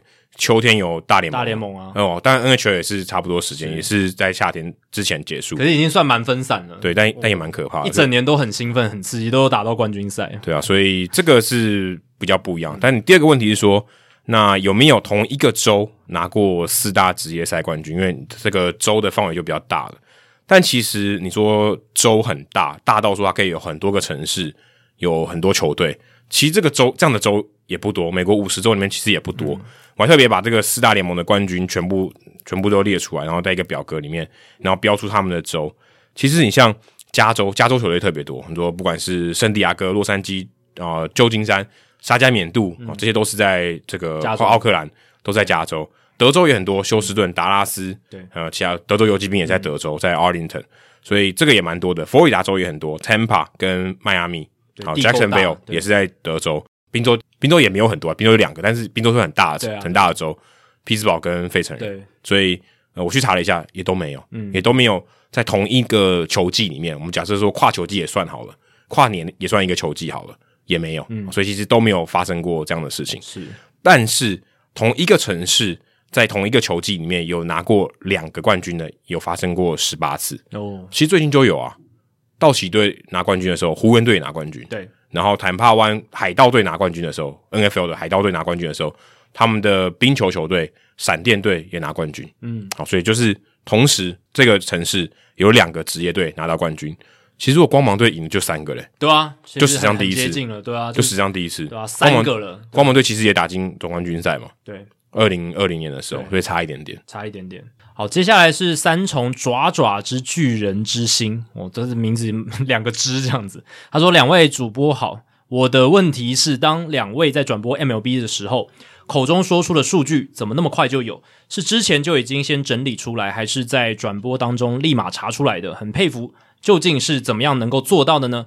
祝福 Hito 大联盟收听长虹哦。回答这个问题呢，其实有几个方式啦，就是有些确实就像三重爪爪之巨人之心讲的，已经是准备好的，就是呃赛前准备的时候，通常会准备一些呃 notes 啦，就是一些笔记啦，一些呃数据上面的 facts，、嗯、一些有趣的数据的事实，或者可以。对啊，强调这场比赛对这些球员的表现的东西，对，或者是强调 highlight 出一个球员他的特殊的表现这样子，嗯、所以赛前会准备一些 pre-game notes。那这些赛前的笔记呢，其实嗯不一定全部都会用到，嗯、哦，也不一定有适合的时机可以用出来。但是赛前的笔记就是会列出很多跟那场比赛本身或者球员的近况，嗯，近况关联性很高，球队的近况也有，对，球队近况这些关联性比较高的数据。不一定会用上，但里面当然会选这些数据，一定是希望有机会可以用上。对，所以通常呃比赛里面呢，还是尽量用就把它用出来。或者说，或者你在整理这些数据的时候，你大概会有一个印象，谁的状况好，谁的状况不好，你会知道。你没有必要把那个数字讲出来，但是你会知道他大概情况怎么样。对，那如果他刚好有表现的时候，你就可以马上看你的笔记，呃、嗯，就是这个数据马上就可以引用出来。那这个东西呢，除了是自己可以上网查以外，还有就是，就是每一队他们每一场比赛之前都会有所谓的 game notes，嗯，就是赛前赛赛前的给媒体的资料了，嗯，就是给就给媒体的资料。当然，其实一般人也查到了，但是这个给媒体的资料呢，里面就是有非常多大量的资料数据，而且都是跟那场比赛本身有关的。对，它不是，它一定是当天前写的，对，就是比赛之前写的，所以它是很新的资料，最及时的资料，有先发投手的资料啦，然后有各个球员他前一场的数据，嗯，然后一些他最近近期的数据，什么连几场安打，对，会快要达到的里程碑这种，对，达到里程碑非常多这一种哦，所谓的。不是进阶数据，就是单纯的，就棒球迷喜欢看的这些，呃，说说故事的一些材料，对，说故事的，然后那种呃比赛增添色彩的这一种的数据，这样子，嗯，这个是比赛前可以准备。那有一些呢是当下查的，就我自己的习惯是，呃，我在转播的时候，我就是开着 Baseball Reference，还有 Baseball Savant，嗯。那 Savant 是比较要要及时查一些东西比较难啦，但是。呃，Baseball Reference 它查的是可以很快，因为它网页的速度快，嗯，然后加上它的这个整理 organized 非常好，就是很有逻辑，嗯。所以你你就是到球员页面哦，你要查他的分项，你要查他的每一场的主场主场的数据哦都有。我说的是每一场的比赛，而不是哦 home field，嗯。当然也有主场数据啦，game by game 的，对 game by game，game log 这个也都有，对吧？所以这个就是会及时开着，然后如果有我可以。马上想到一个很很快速的这个查询方式的数据的话，我就会去查这样，比如说得点圈、满垒或者是球数几好几坏，他打击率多少这种，这个其实在 Baseball Reference 上面很快就可以找得到。最后一个方式就是我会看，呃，转播的时候我也会看国外记者的 Twitter，嗯，呃，国外记者他们推特的账号，那有一些他们是数据专家，嗯，有一些是数据公司。他们就是会在比赛的进行的当下就及时推文推数据这样子。那像我有追一个大联盟官网的记者叫 Sarah Lance，就之前那个全女性转播单位的时候担任成员之一，对成员之一这样子。那他过去有在 ESPN Stats Info，然后现在在大联盟官网。那他就他的专长就是不断的挖数据，嗯，而且他挖数据的速度之快的，就是发生的当下马上就可以推出来说。那键盘应该很好。他有准备说。他其实都有预备好，嗯，就是那一场比赛可能会达成什么里程碑，他都已经塞塞好了，嗯。那只要有那个有发生，他就马上推出来，嗯，马上推出来，所以他的速度最快。我没有看到任何人比他更快的。然后再来就是各队的 beat writer，就是各队的随队记者。那他们虽然呃不一定会 po 数据啊，他们有时候就是讲赛况，讲讲球员有没有受伤，讲一些及时的消息，嗯。可是他们有时候也会呃发一些数据，因为他们对这一支球队的状况是最了解最了解，他们知道很多。呃，很多细节或者有些他们可能在意的数据，对，这个这个是可能你说像 Sarah Lance，他可能都不知道的。因为 Sarah Lance 他要 cover 全国嘛，对他他他负责的范围是全国，每一场比赛都看。但是有一些很细部、很细节，或是属于那支球队才知道的一些 nuggets，那些小数据，就是 B writer 随队记者会比较会发这些东西。嗯那全国的数据，还有像是 MLB Stats 的这个 account，就是这个账号，Twitter 账号，还有 ESPN Stats and Info，、嗯、就是 ESPN 他们的数据资讯的推特账号。这个你常常看在社团里面会看到我们贴。对，然后还有一家数据公司叫 Inside Edge，嗯。就是这家公司，他们也他会推一些比较分析类的数据，比如说什么哦、呃、滑球的挥空率啦，嗯、就是那种比较更细一点，而不是单纯的一些什么哦、呃、连续出赛场次，或者是哦他这支全垒打是世界大赛史上什么什么情况下第几支什么，比较不是这样子。Inside Edge 它是比较技术性的一些数据，嗯、所以就是会在比赛中不断去刷这些推特，嗯，那。有新的东西，诶，我觉得跟现在场上的这个状况可以符合的，或是这个球员他下一次上来打击的时候，我就可以把它丢出来，可以把它讲出来。嗯，对，就说，诶，他上一次这支全垒打有怎么样的一个重要性，嗯、这样子。所以你知道，Jackie 其实他在播棒球的时候，他其实大部分时间在上网。对，所以其实其实说真的，做这个转播工作有一大很有一个很重要的特征，就是你要能一心多用。嗯、你的眼睛要看那个比赛，可是事实上你的手可以，或者说你说你的大脑可以同时进行。另外一件事情，这个是一个，嗯，我觉得这个职业很需要的一个，可以说是一个训练，因为这个会越来越好。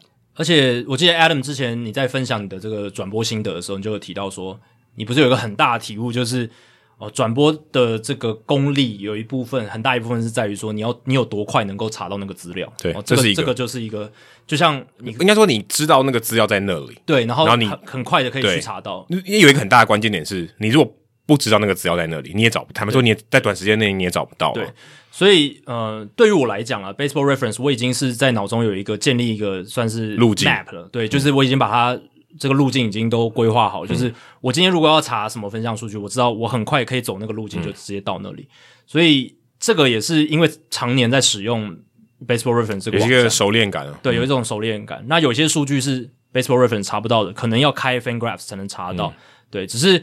通常啦，在转播当下比较不会查到 FanGraphs 的数据，这样太太细的，太细。对，就是而且有时候常常就是国外的 B writer 这些随随记者，他们就已经帮帮你查好了，嗯、对，他已经有准备好了。所以我是觉得看推特的这个效率是更好，因为这一些像 Sarah Lance 像这些数据公司，他们的工作就在做这件事情。对，我等于是有点像是，也不是说借花献佛，就是借用他们的一些工作的成果这样子。嗯、那其实国外的转播单位，他们的主播球评。他们后面是有一群人，是有后面的人直接递纸条给他们的嘛，嗯、或者是直接传一个，他们可能内部有一个这个私私讯嘛，私讯的 box，他可能就直接传上去说，哎，这个时候你可以讲。他是因为你刚刚看的就是公开的 Twitter，对，我们是看公开的 Twitter，他那个是私下的，他们是转播他们自己的团队，嗯、直接丢数据给他，而且导播也会 cue 他说接下来什么图卡，对啊，导播也会 cue 什么的，所以他们的是因为他们团队比较大，他们有更多的分工，嗯、更多的组织，所以他们可以做到这件事情。那呃，至少在台湾播这些国外赛事的话，就是主播球。评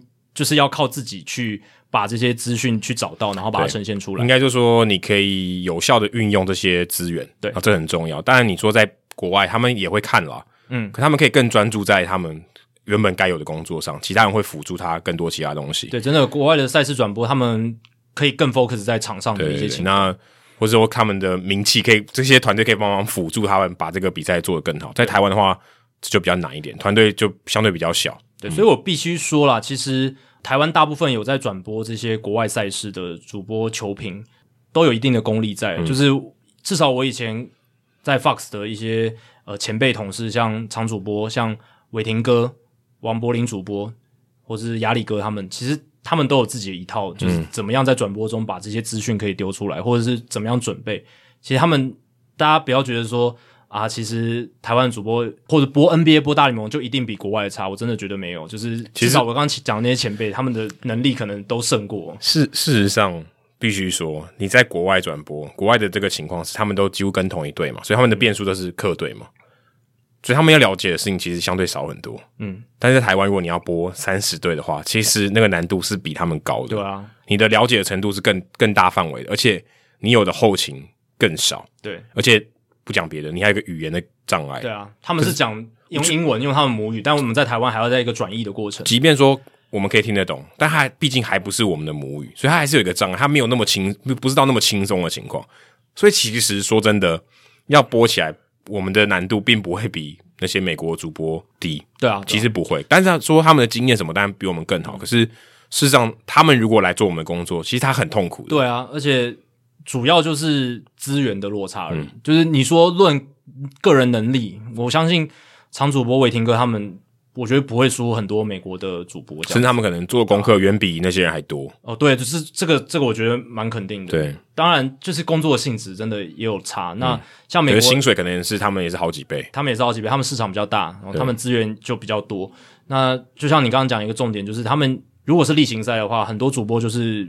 就主场球队，他就是跟着那一队，是啊，甚至他甚至他功课就可以做的少很多，少很多啊，因为他他就他其实每天都在做功课，他每一场比赛都看嘛，嗯、几乎每一场都看，所以他那个累积是有价值的，他累积了，他就已经在脑袋里了。比如、嗯、说一个球员他受伤的状况，他不是做功课准备来的，他早就已经知道了，嗯，他就是信手拈来，就像我知道，因为他昨天晚上吃什么，他就知道了，就像我知道我家楼下巷口那个全家，他最近在装修，嗯。这个这这个，你如果第一次搬来这边的人，你可能要去了解，但我不用，因为我每天都经过，我早就知道这件事，嗯、有点像这样子的感觉，所以工作性质差很多。然后台湾可能每天组合都不一样，对，那你就那你就很辛苦啊。而且你看，像国外他们做这种全国转播的，就是他一年可能要播很多支不同球队，他一个礼拜可能就播一次两次。对啊，Joe Buck 就播一次。对啊，所以他就是可以倾全力就准备那场比赛，嗯、但台湾是常天天都在转播。全国转播的感觉，我们有我们有点在抱怨的感觉，但就是现实就是这样，现实是这样，所以事实上难度是更高的。我想讲那么多，就是只是想请大家，就是给呃台湾这一些很厉害的，尤其是资深的这一些主播球评，给他们更多的鼓励。然后他们的专业是真的还蛮厉害的，对吧？至少在转播上面，这个是很难的。是。好，接下来是嗯桃园 Adam。哦，这个也叫 Adam，但他没有写他的那个，这样这种有点不符合我们这个节目的这个听众的命名。不知道哪个球员，对不对？Adam Duvall 或者 Adam Wainwright，Adam Wainwright 差很多呢，之类的。我是 Adam Ingle。那他想问的是，请问有推荐的衣服网站吗？然后他讲的应该是大联盟相关的，最好是种类多一点的，有长袖、短袖、Polo 衫等。哦，去试过 MLB 官网的商店，种类很多，但似乎没办法直接运到台湾。想请问两位主持人有没有其他的推荐网站是种类多又能直运台湾的？谢谢。好，像这个问题问我就对了，问对了，真的问对了。反正呃，官网其实你要运台湾是可以的，嗯，只是说运费很贵，是超贵。但看你觉得贵是贵在哪里？嗯、如果你今天买二十块东西，运费四十块，那很贵，很不划算。那如果你买三百块东西，运费二十块，那相对起来是可以接受，就，就看你是怎么样接受的。但如果是这样的话，呃，你如果觉得是要运费是合理的啊，就相对比较低的话，除了 Amazon 以外，基本上没有啊，因为他们都是走呃快递的，所以快递一定很贵。嗯、那 Amazon 的话，它现在有一些方案是你满多少钱送到台湾是免费、免运费这样，当然要一些税，那是你你怎么样都省不了的。所以如果你要这样做的话，你如果想要买比较小家一点的，或是大联盟官网的运费，你想要省啊，那建议你只能找代购啊，代购有有风险啊，这是大家一定要知道的事情。我自己想要推荐的，例如说，你可能想要找一些官网没有的，但是棒球迷适合的。那像我们节目之前有介绍过的 Roto Wear，嗯，我自己平常也会穿的 Roto Wear。然后你去呃美国，那看到你这些衣服问跟当地有关系的这个衣服的梗的话，哦，你都蛮受欢迎的。好像 Baseballism 啊，像 Jacky 也去过嘛，有有有，而且我们去过蛮多家的。对，我几乎他所有的店我几乎都去过。对他他开美国大概。八家分店嘛，我几乎每家都去过。他们还有开在球场旁边的，对，球场旁边很多，像亚亚特兰大就有嘛。对对对。然后波特兰是他们的总部，我也去过。Cooperstown 我也去过，然后 San Francisco 的我有去过，Scottsdale 的我有去过，芝加哥的我也去过，Boston 的我没去过。他们东西真的不错啦。对，但是我觉得他们设计越来越弱。哦，越来越弱。对，但 Baseballism 的话，它就是比较全面一点，就是它什么呃衬衫啊，呃没有衬衫就是 Polo 衫啊，然后什么一些皮件啊，像我的钱包就是。Baseballism 的，所以它有比较多哦，这种配件的东西，手表好像也有，那你可以去看看看。但它不比较不是有那种球队 logo，对它它它比较没有球队玩棒球梗的这些东西。对它它可能有也有一些是比较，甚至可以说比较基层的，对，对，对，就不是讲职业球队。那 Roto Wear 的话，基本上都是职业球队，对对对，取向不一样，对取向不一样。那它就是比较泛指棒球的啊，就是你喜欢打棒球的话都有这样子。那它也有跟那个 Ken Griffey Junior 有合作，所以它也有一些联名的商品，但相对比较少。还有一个是一零八 Sims One Hundred Eight Sims，就是那个一百零八条缝线。你可以去找这个网站，它有一些这个跟大联盟的球员工会有一些合作。另外一个 Five Hundred Level，它也有一些这种呃，算是呃跟大联盟有签约的，可以用一些肖像权的这个合作，可以用一些名字的合作。那这个的话都是跟你在官网上面是买不到的，那会比较特别一点。那如果你真的呃需要这种团购或什么，其实如果啦，你你愿意的话，社团其实你也可以用啦，揪团啊，对啊，也可以揪团。对，但这个运费我觉得是看你要省多少。如果你真的呃觉得这个运费可以承担，其实也没有贵到非常夸张，就是不是什么一两百块美金这种，嗯、也没有到这种程度啦。就是看你愿不愿意承担。那你也可以找美国的听众，愿不愿意帮你寄回来，那也可以，那可以便宜很多。对，因为可能关税的部分可以少一点这样子。嗯、因为如果是 Amazon 进来的话，他会抽一点关税，所以这个是比较呃比较不一样的地方。那也给你做一些参考。好，接下来是诶。又是又是铃木一朗，桃园铃木一朗。刚才铃木一朗已经在这个留言里面出现过。刚有铃木一朗吗？打比球有了。哦，Norman 有提到铃木一朗。对，桃园铃木一朗他说：“Adam 和 Jackie，你们好。昨天 十月十九号，哦，这有一段时间了。中华之棒兄弟对上统一师的赛事，兄弟在前三局没有安打的情况下，靠着统一的四坏球加失误，总共得到了四分。整场比赛也只有两支安打，但最后是以六比四。”反倒击败了全场击出九支安打的统一师队。看到这种少见的无安打却得到四分，然后最后两安打得六分，而两安打他们反而击败了九安打的统一狮队，这样子的一个比赛非常罕见。那想请问一下，在大联盟百年历史当中，呃，以下有两个问题，就是。单场分别只有一安打、两安打、三安打的状况下，得分最多的分数是几分？这是他的第一个问题。第二个问题是安打数较多却输球的状况下，败队安打数减胜队安打数最大的差距是多少？因为兄弟跟统一那场比赛是七嘛，就是兄弟比统一师少打了七支安打，可是他们赢球。那桃园铃木一朗想要问说，大联盟历史上像这样子的比赛。中间这个安打差是最多是怎么样？嗯、他说：“先谢谢两位主持人的回复，也祝福节目累积收听早日破八位数，每月累积抖内金早日突破六位数。哦，如果突破六位数的话，感觉后面那个比较容易达成。对，比较比比比较容易达成。突破六位数真的要非常感谢大家了，嗯、但现在还没有达到这个目标，嗯、快快到了。嗯，那桃园林木一朗他说他有查了一下吴安达大联盟吴安达比赛。”被吴安达的球队最多的得分是两分，总共有五场，其中一场还是以二比一获胜。那这个的话，我不知道你是哪里查的，但是我查 Baseball Reference，答案不是这个，对，就是比较不一样啦。对，那根据 Baseball Reference 的数据，是从一九零一年到现在所有的比赛当中，包含季后赛哦，被无安打比赛的球队最多的得分其实是四分。那这场比赛发生在一九九零年七月一号，洋基队做客白袜队的比赛。那场比赛呢，白袜队没有打出安打，但是他们得到了四分，而且最后是以四比零完封了洋基队。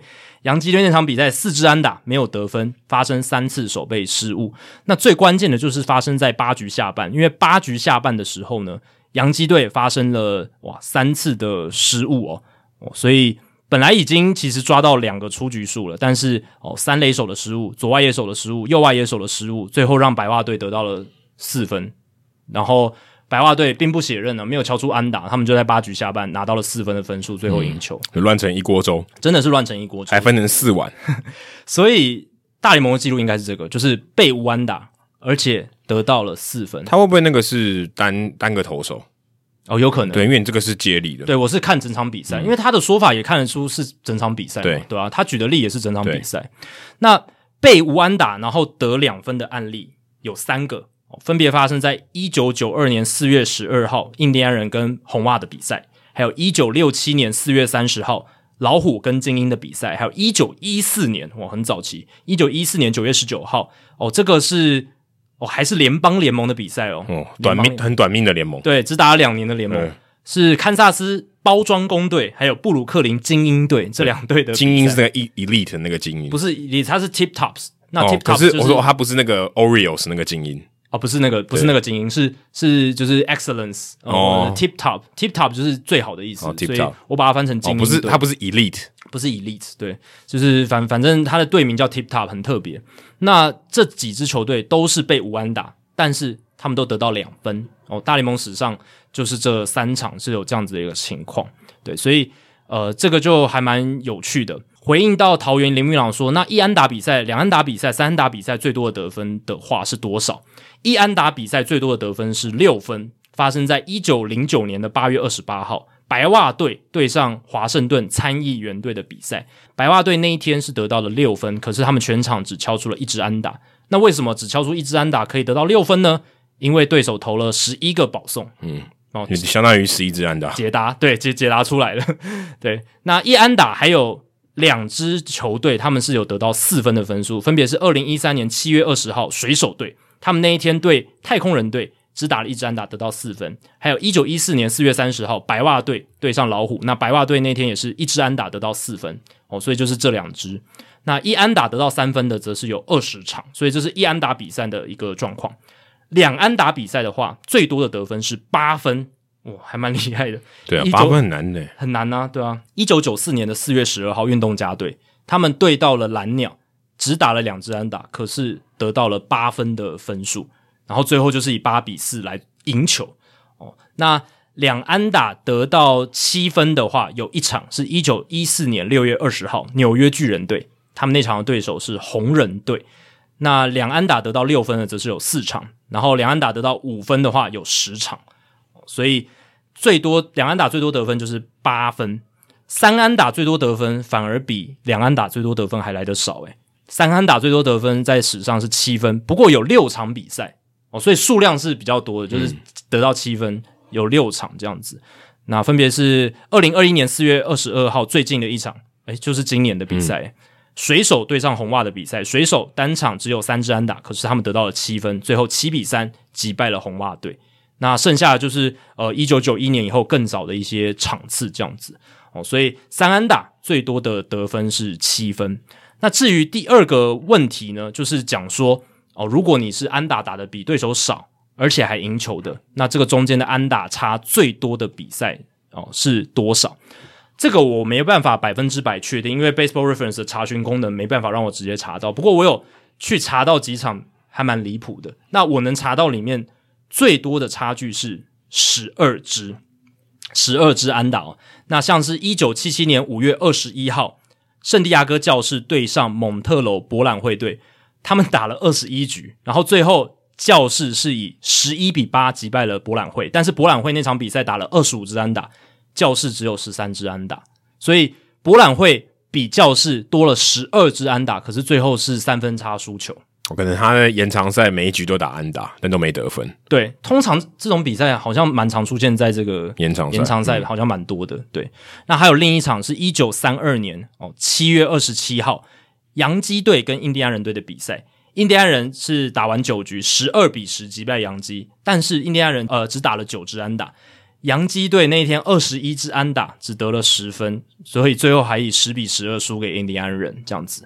所以我能查到最多的就是十二支啊，然后还有几场比赛是十一支的，也蛮多的，然后十支的。不过我在查询这些比赛的过程当中，我发现了一场比赛非常猎奇哦，就是一九二五年四月十四号的印第安人还有棕人队的比赛，就是圣路易棕人 （Saint Louis Browns） 的比赛，那场比赛。棕人队单场发生了十次的失误，好可怕哦！就是十十次，很夸张，十次诶，这个应该是单队单场比赛最高的守备失误记录次数。我觉得应该没有能够超越这个。这个，这个都可以在台湾应该都会被认为是放水了。十次有点太离谱，对，这个蛮像放水，而且。你也可以说就是什么系队级守备，真的是系队级守备。可是他们打击也打了十四分呢。对啊，那场比赛印第安人是以二十一比十四击败了中人，然后其实两队安打数差不多，印第安人是十九支安打，然后中人队是二十支安打。不过中人队因为发生了十次失误，所以他们掉的分数比较多，还蛮还蛮扯的啊。这场比赛我看到的时候我吓到，我就想说，哇靠，十次的失误诶、欸，也有也有可能是那一天的那个记录组就是判的比较严严、啊、格一点，这也。这也有可能，对，也有可能。那对手印第安人是两次失误，所以这场比赛一共出现了十二次失误。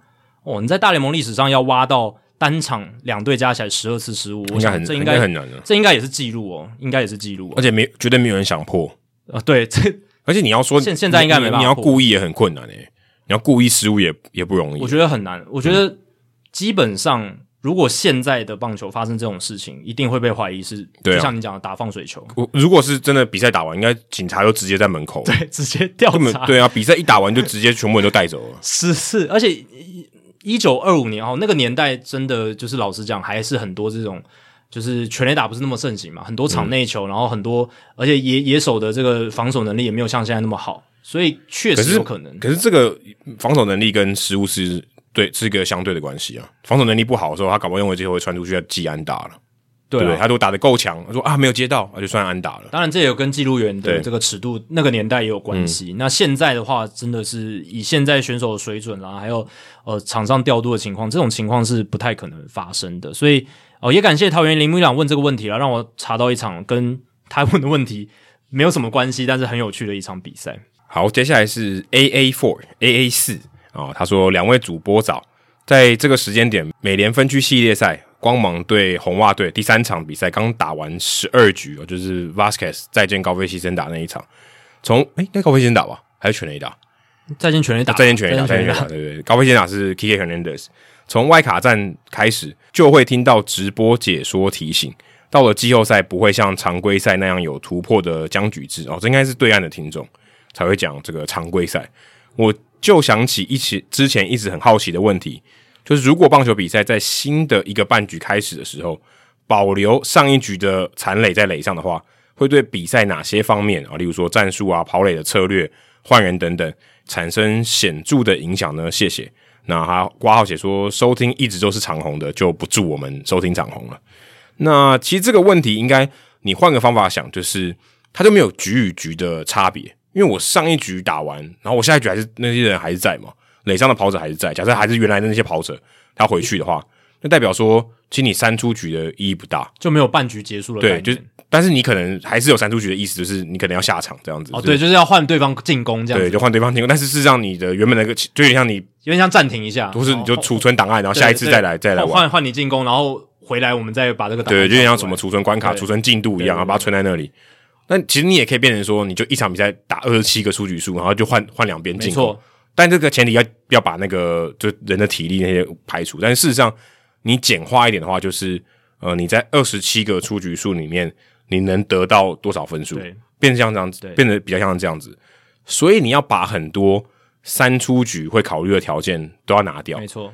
所以你，我觉得对于这个守方来讲，他除了要避免你得分以外，就是尽量让你的跑者远离本垒越好，越远离本垒越好。例如说，三出局的时候，假设一二垒有人，我传一垒，这个这局结束，跟我传二垒一样嘛。可是如果是这样的话，我就变成要传二垒。我希望二垒那个一垒往二垒跑的那个死掉，或是一二垒有人的时候，我传三垒，希望他的出局数发生在更靠近本垒的垒包，那我就尽量减少你前进垒包的机会。说今天我杀一垒跟杀三垒的意义完全不同，虽然你在这个正常的比赛三出局的比赛里面是是一样的，因为那局就结束了嘛，对，下局重来，所以你丢三垒跟丢一垒一样，但在这个比赛的，就刚刚你这个新的提出来的方案的话，你越靠近本垒的垒包越珍贵。好，就变成你要尽量阻止他往下一个垒包推进，而且因为他是没有三出局的情况嘛，所以这个是很重要的。对于守方来讲，他最重要的策略就是这个，除了避免得分以外，再就是要把越靠近本垒的垒包的人守住啊，就是让他尽量出局在越靠近本垒之前越好。攻方的话呢，就是他不在乎三元出局了，我想办法一直推进，对，我好像在在挤牙膏一样，一直往前推进，我不管用保送，我用触击。反正这个人只要能挤回来，反正没有三人出局嘛，我就尽量用出局数换分数，这个我觉得 OK，因为他没有说我只剩下两个打席的机会，我没有这种问题，而且会更强调就是上垒本身了，对，就。你就不太需要一定要追求那么多长打，对就是尽量能够争取到上垒，反而会更有价值。选球越好的哦，你可能长打能力没那么出色的，就会有更多的发挥空间。对，就是你尽量是以一个垒包一个垒包去占。对，你只要能挤回来都，都都是一分。垒包越多就越好。那因就是你刚刚讲的排除掉两出局，变到第三个出局数，这个半局就结束这个因素，真的就是越多跑垒者就越好这样子。对，或者说你也可能会更积极往下一个垒包推进。那更积极往下一个垒包推进，不要死的方法就是一个，就盗垒。对啊，除除了安打以外，除了安打以外，触击也会死嘛。嗯，就盗垒。那盗垒的话，我觉得更积极，因为他想办法攻占下一个垒包。反正如果这个比赛原本是三出局结束，你假设盗垒盗在二垒已经死掉了，那这局就结束，而且垒包上的人都不见了。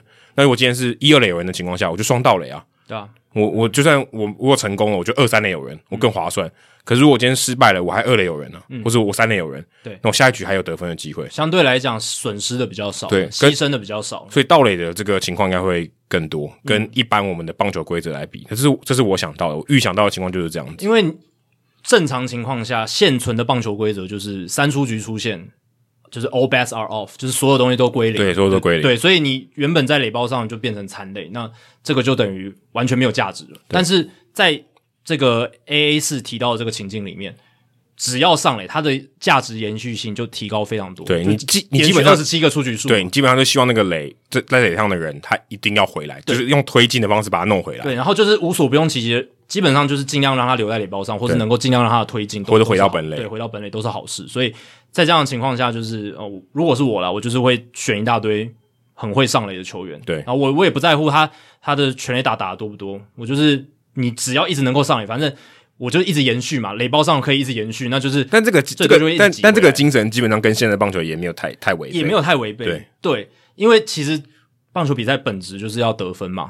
那怎么得分？嗯、就是累积上垒者，还是回到这个原理？呃，可是现在的逻辑可能有点改变，变它就是要更大棒，对，一棒给你敲回来。因为现在的逻辑就是说，因为累积上垒者比较难，安打串联比较难，所以我要用更有效率的方式来得分。那全垒打是最好的方式。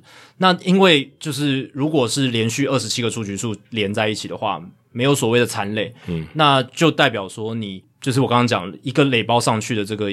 价值延续性是提高的，那相对来讲，你就不必要那么那么去依赖长打的。对，就是效率这个问题，它被被拿掉，因为因为原本它在三出局以内，尽量把垒上有人的情况下，或是你自己把自己打回来，对，尽量尽量。就在那个三个出局数的那个 limit 里面，对对对对对，你要把人送回来，它是有个限制，但现在这个限制拿掉，但你还是有二十二十七个出局数的限制，对，只是说这个限制呢，让你的这个效率是相对起来没有那么重要，嗯，所以我觉得就是这样，就是守方的话呢。他原本的传一垒这种情况，他现在可能要改变。如果今天他二垒被迫进垒的话，啊，他假设二垒的跑者他冲三垒，那就封杀在三垒，因为这样比较有利。一定要去抓 lead runner，对，要抓 lead runner，离本垒越近的那个跑者越好。嗯、所以这个是一个很大的改变。嗯、那攻方的话，就是尽量啊垒包推进，反而长打当然是很重要，可它的这个重要度就往下了。嗯、所以尽可能要推进的垒包。或是一直把垒上的跑者堆越多越好，对对对，所以就不管是保送、短程的安打，或是倒垒，对，或者倒垒，反而是等于讲白点，就小球会比较重要，战术会更战术会更多，所以这个就是比较不一样的地方。那我想他就会更多，可能会有积极的盗垒啊，或是积极的采取推进的这个战术，可能就跟现在的棒球会有点不一样了。嗯，接下来是 San Jose Altuve 圣阿土伯的概念。哦，可能如果可能委内瑞拉之后会有这个地名。哦，搞不好，对啊，因为现在什么 San Pedro 就是以前都是名名就是名字嘛，对啊，对，所以搞不好以后就有 San Jose Altuve。嗯，他说看完了世界大赛的第一站，今年世界大赛第一站看到 Charlie Morton 伤退的一个情况，他想问说，历来在季后赛总共最多伤兵的是哪一年？然后最多伤兵却得到冠军的又是哪一支球队？那就我所知啊，就我能力所及，季后赛伤兵并没有一个所谓整理好的这种公开资料库可以方便查询啊，就是他没有把这些季后赛受伤的球员，然后整理起来，然后让你去查，应该是没有这样子的地方。你如果认真要去哦，每一个季后赛，然后新闻一个一个去找，是可以统计的出来，只是那个就是要花比较多的时间，而且可能意义也不大，意义也不大。对，接下来就是要讲这个，因为伤兵数量是一回事，我觉得更有意义的切入方式是。重点伤兵了，就是这个伤兵对这支球队重不重要？嗯，可能 WAR 值对用从这个角度去看它多重要。对，因为你如果今天只是哦，如果勇士队来讲，今天如果是 Terrence Gore 受伤哦，像可能三四个这种替补板凳的球员受伤，老实讲，战力影响不大，战力影响不大，嗯、对他的这个争取季后赛，或者呃，应该说争取在这个季后赛往前进，或者争取世界大赛影响并没有那么大。所以我觉得更重要的是。这个伤兵对这支球队有多重要？这样子的角度去切入会是比较有意义的，也比较好玩。那今年的世界大赛就很明显嘛，或者说整个季后赛，你就是看到太空人少了 Lance McCullers Jr.，嗯，这个就很有意义了。嗯，然后世界大赛勇士队 Charlie Morton 受伤的那个当下，大家也是觉得哇，勇士完了完了完了，对，这样子的一个感觉。那我就查到官网上面有一篇文章，他是说 Teams to win pennant or World Series while missing stars，他就是。所有这些赢分区冠军，还有赢世界大赛的球队里面，他们曾经有这个失去比较重点球星的这样子的一个文章，这样、嗯、我觉得蛮蛮值得参考的。像他有提到说，像是二零一八年道奇队少掉 Corey Seager，嗯，哦，这个是一个蛮重要的伤病，对，因为 Seager 那个时候已经是全明星了，而且很重要的游击手，对，而且就道奇就真的输了，对。二零一六年的印第安人，他们是少了 Trevor Bauer、Michael Brantley、Carlos Carrasco 跟 Danny Salazar，但最近打最后打进世界大赛，最后还打进世界大赛，而且 Trevor Bauer 是在季后赛的时候割伤手指，对，对，对，就是无人机事件，对对对，然后就不能投球，这个还蛮好笑的。嗯、但是印第安人那一年反而还能够挺进世界大赛，而且几乎就是差一点就要赢。你就会想说，如果 Trevor Bauer 那一年是健康的话，嗯，Carrasco 是健康的话，搞不好他们就是冠军了，对对吧？所以。像这样子的伤兵的记录就非常重要，就是那一年的印第安人是克服了更多，才能够走到跟小熊平起平坐的一个地步，这样子。然后像二零一五年的皇家队，Greg Holland 就没有，嗯、对他二零一四年有嘛，有出赛，嗯、但是二零一五年就没有在季后赛的这个状况。二零一三年 Chris Carpenter 也没有出赛，嗯，他在二零一一年帮助红雀拿总冠军，拿冠军，嗯、但一三年他也没有，然后那一年红袜队就拿了冠军，对。所以这个我相信都是有影响。二零一一年说到二零一一年那一年，Carpenter 虽然有出赛，可是 Adam Wainwright 那一年受伤，所以 Adam Wainwright 那一年其实是没有参与二零一一年的红红雀夺冠的。嗯、对，当然他还，我相信他应该还是有拿到冠军戒了，一定有，应该有。有对，然后还有像零五年的 Frank Thomas，那是他在白袜队最后一年，嗯、但还没有上场，没有上场。那年他受伤非常严重，我记得，嗯、对吧？所以基本上例行赛出赛也很少。然后在世界大赛，在季后赛就是也没有他的身影这样子，嗯、对，所以但是那一年白袜队还是拿下总冠军，靠着他们那个非常精美的先发轮值。然后一九八八年道奇，Kirk Gibson，嗯，这个就不用再多讲，大家可以去听这个大联盟小品。嗯、所以我觉得这样子来讨论这个季后赛的伤兵会比较有它的史诗，比较有它的价价值，讨讨论的价值这样子。所以呃，也建议这个圣阿土伯 San Jose Altuve 可以参考这一篇文章，还蛮有趣的。呃，这个整整理的还还蛮好的，对，而且这个切入点其实是有趣的，就是到底哪些这个球队甚至夺冠的球队，他们可以克服你伤掉主将的这个算是一个很大的扣分，对，像勇士队这样子，勇士队扣分还扣分不少，诶。对，老实讲，我觉得 Morton 对勇士的重要性可能不会亚于 McCullers 对太空人啊。对啊，对他们还少了阿库尼亚 Junior。呃，对啊，对啊，他们是少了一头，等于是王牌跟最强的野手。对，这是完全毋庸置疑了，最强的打者跟最强的投手。对，所以勇士队，你也可以说他真的是克服了更大的障碍，才夺下世界大赛冠军。而且他们真的有一种战到最后一兵一卒的感觉。虽然 Terrence Gore 没有上场啊，但是，但是他们真的有那种打到真的没人了，就感觉。好像再多打一场，好像都有可能就对，就会崩溃，太太空人或者就崩溃，或者就崩溃，就崩溃了，对啊，就被一波流带走这样子。对，感觉有这种感，就两边都有这种感觉。对，就是在边缘的那种感觉，感觉就是这个球队快要快要垮了，嗯战力快要不行了。是，好，接下来是中立巨朵之战一雷神，这是什什么意思？哦，应该是讲那个上次我们讲那个那个，就是道奇巨人那个 Morales，Morales，Game Morales，Game Morales，他应该是要讲这个。两位主持人好，季后赛白袜对太空人，印象是第三战的时候，没错，那场是我跟 Jacky 播的。在某一方分数被超前之后，他已经忘记是哪一方了。在转播的时候，我说了一句：“被超前的那一方有选手已经在开始摸下巴了。”想请问一下，摸下巴这个动作在心理学代表是什么意思呢？棒球场上又有哪些肢体语言可以代表选手当下在想什么呢？谢谢。我觉得这个对于呃我在做我的角色是球评嘛，所以我觉得这个是蛮重要的一个点，就是你要观察呃场上场下这些球员的反应啊，因为这些东西有些是呃很需要脉络的，所以你需要有一些解释。那你会说他开始摸下巴，其实这个是一个你可能自己都没有感觉到的啊，因为你一天可能摸脸摸好多次，下巴是脸的一部分嘛。嗯，其实摸下巴，你如果刻意去观察你跟你对话的人，他其实摸下巴的时候，代表他其实蛮焦虑的。嗯，他希望有人可以呃触碰他，减缓他的焦虑。这个其实你在这个投手球会议的时候，你常常看到捕手或者投手教练或者总教练，假设没有办法换下场的时候，他是会勾着他的肩，搭着他的肩。嗯，因为通常会上去就代表这投手他出现一些状况嘛。对，我希望可以舒缓他的焦虑，所以我把我的身体跟他的身体接触。这有时候也跟他说说，人跟人拥抱的时候也是有一样的效果。啊，就是你跟人有这个肢体的接触，你可以舒缓。但是如果当你只有一个人的时候，你不可能在这个休息区里面抱你的队友嘛？对，就摸你自己的下巴，或是你可能摸你的额头，那有一些舒缓的效果，或者说擦汗，很多球员会擦汗，尤其网球选手更长嘛，擦汗可能代表说他需要暂停一下，他现在很混乱，或者说他现在可能无意识的擦汗，可能是代表他很进入状况，很 lock in，他就擦汗，嗯，这都有可能，所以擦汗这个是比较中性一点的。再来，我想要提一个是，呃，我之前在美国在这个当驻美记者的时候，我常常会在场边拍照啊。基本上只要呃比赛进行中，我都会在场边拍照。我最常观察到的一个细节就是，当投手教练或者总教练他走上投手丘的时候，他手伸出来，他怎么伸的？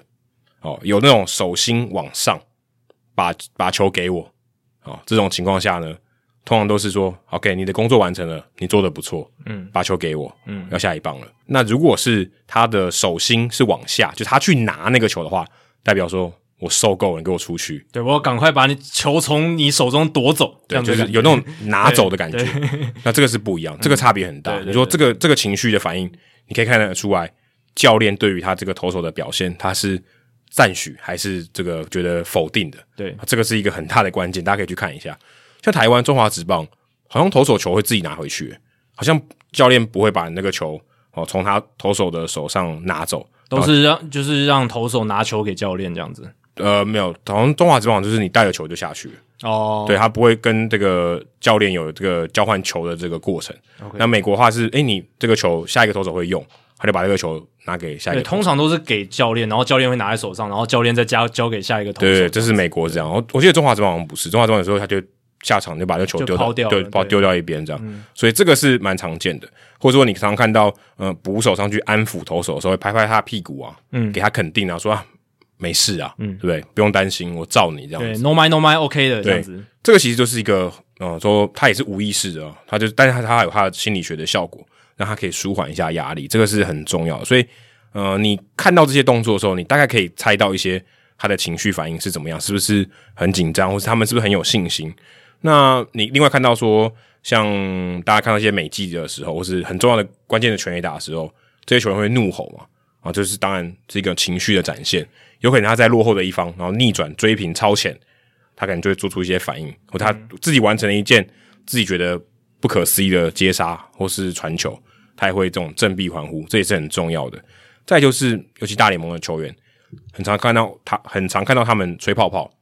通常那种情况就代表他们其实还蛮享受比赛的，嗯，就是很放松，知道自己在这个场域里面很自在，他就会吹泡泡。你很少看到年轻的菜鸟在吹泡泡，很少，你很少看到，他们很紧张，他们没办法享受那个当下，即便他们嘴巴里面有口香糖，他也没有办法在潜意识比相对比较无意识的情况下去吹那个泡泡。啊，那这个就是一个我觉得很明显的例子。那像一般你在沟通跟别人这个面对面讲话的时候。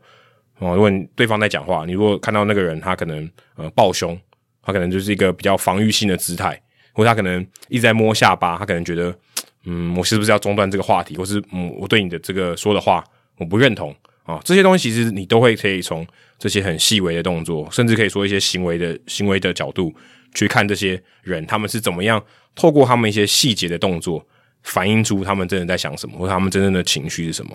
那我最近刚好在看一本。呃，叫做强大内心的自我对话习惯 Chatter。那这里面就讲到说，他常常呃这些球员或是一些一般的工作的人哦，他是怎么样跟自己对话的？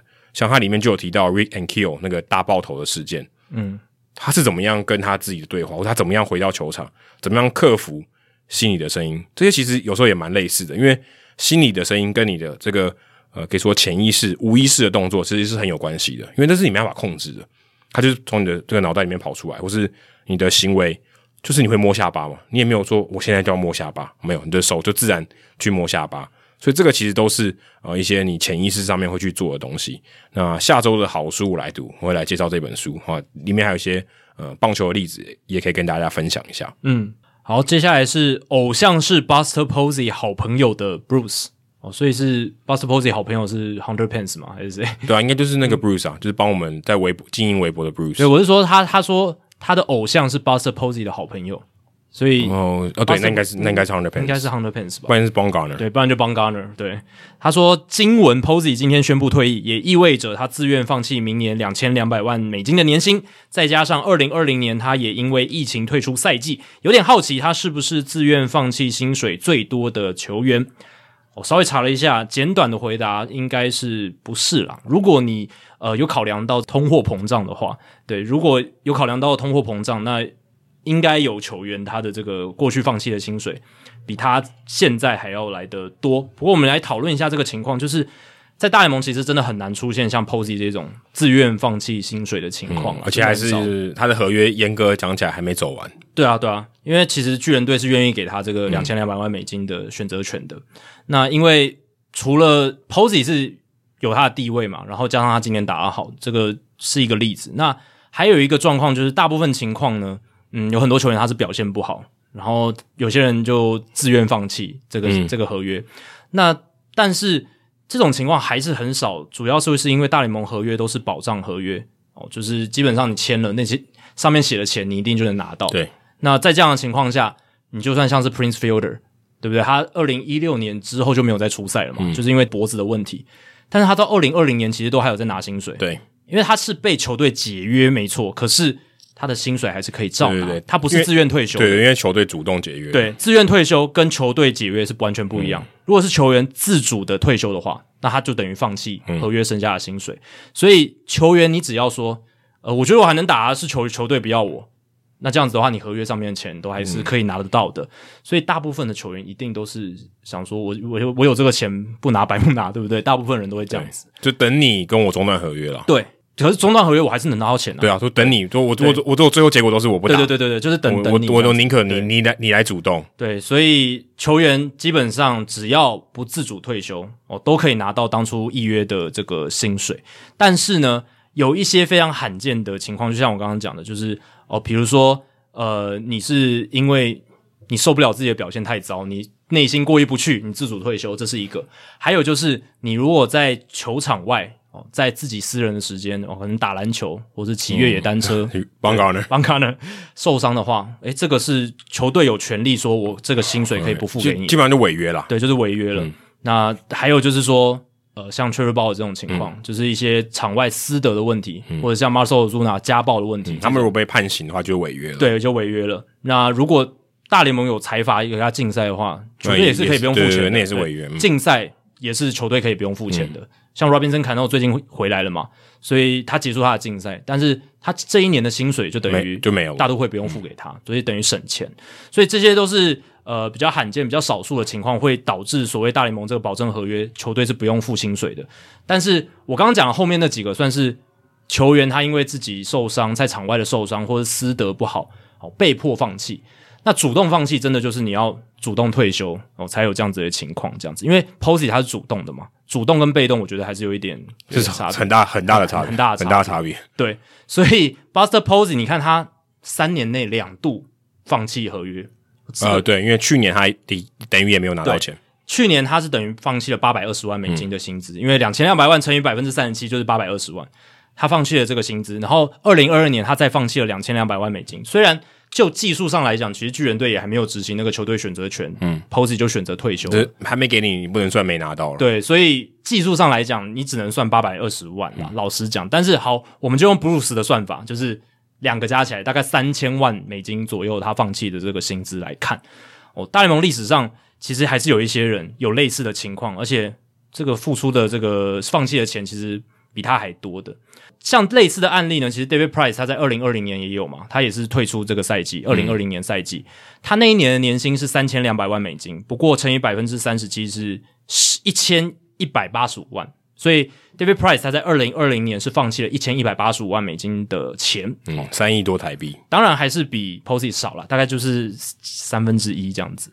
那还有的话，像是呃 Gil Meche 这个不知道大家有没有听过？他是王建民皇家队的，对，以前皇家队，他以前在王建民时期那时候有在投球，这个、水手队他也带过，有有有，对，水手有。他在二零零七年的季前跟皇家队签了一张五年五千五百万美金的合约，很优渥，而且那个十四年前五年五千五百万，这、嗯、是蛮多的，很好的一个合约哦。但是他在二零一一年他选择放弃了那一年的年薪，提早退休。嗯，因为他其实那个时候他已经受伤很久，然后表现也都不好。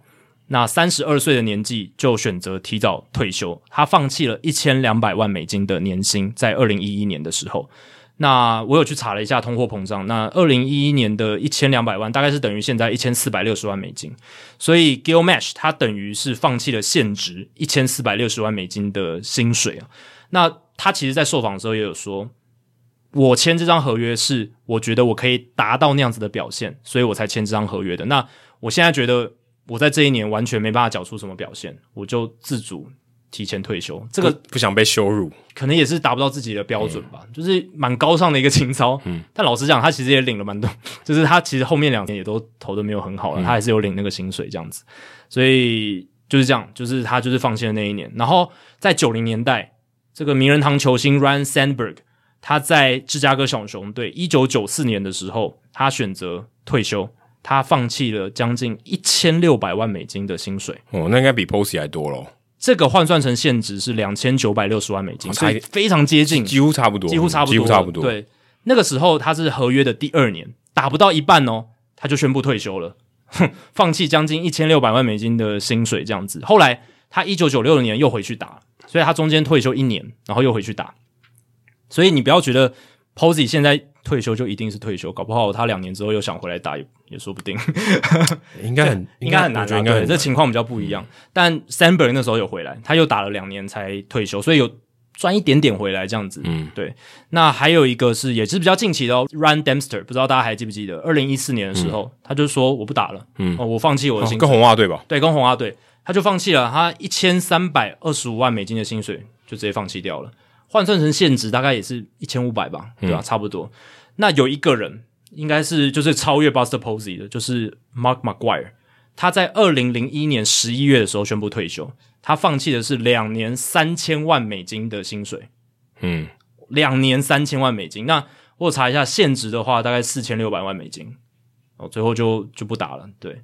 然后可能是发现药效有抗药性，而且隔年禁药的这个报道就整个大爆发了，嗯，所以应该是有掌握到一些风声。对，可能有掌握到一些风声，可能就不想要，就是怎么讲，就是把这个沾沾染太多更多的腥味了，或者说可能他就不想球给球队带来困扰，也有可能，因为如果他还是球员的话。嗯，那个球队一定受不了啊！一天到晚都在问这个禁药的问题，他受不了。公关啦、队、嗯、友啦、教练啦，都会觉得很困扰这样子，嗯、所以他那个时候就直接放弃，而且加上那个时候 Albert Pujols 已经起来了，嗯，他可能也觉得，就算我明年待着，我也没有什么出赛的机会。所以这样一说，Joey Bart 快要顶上来。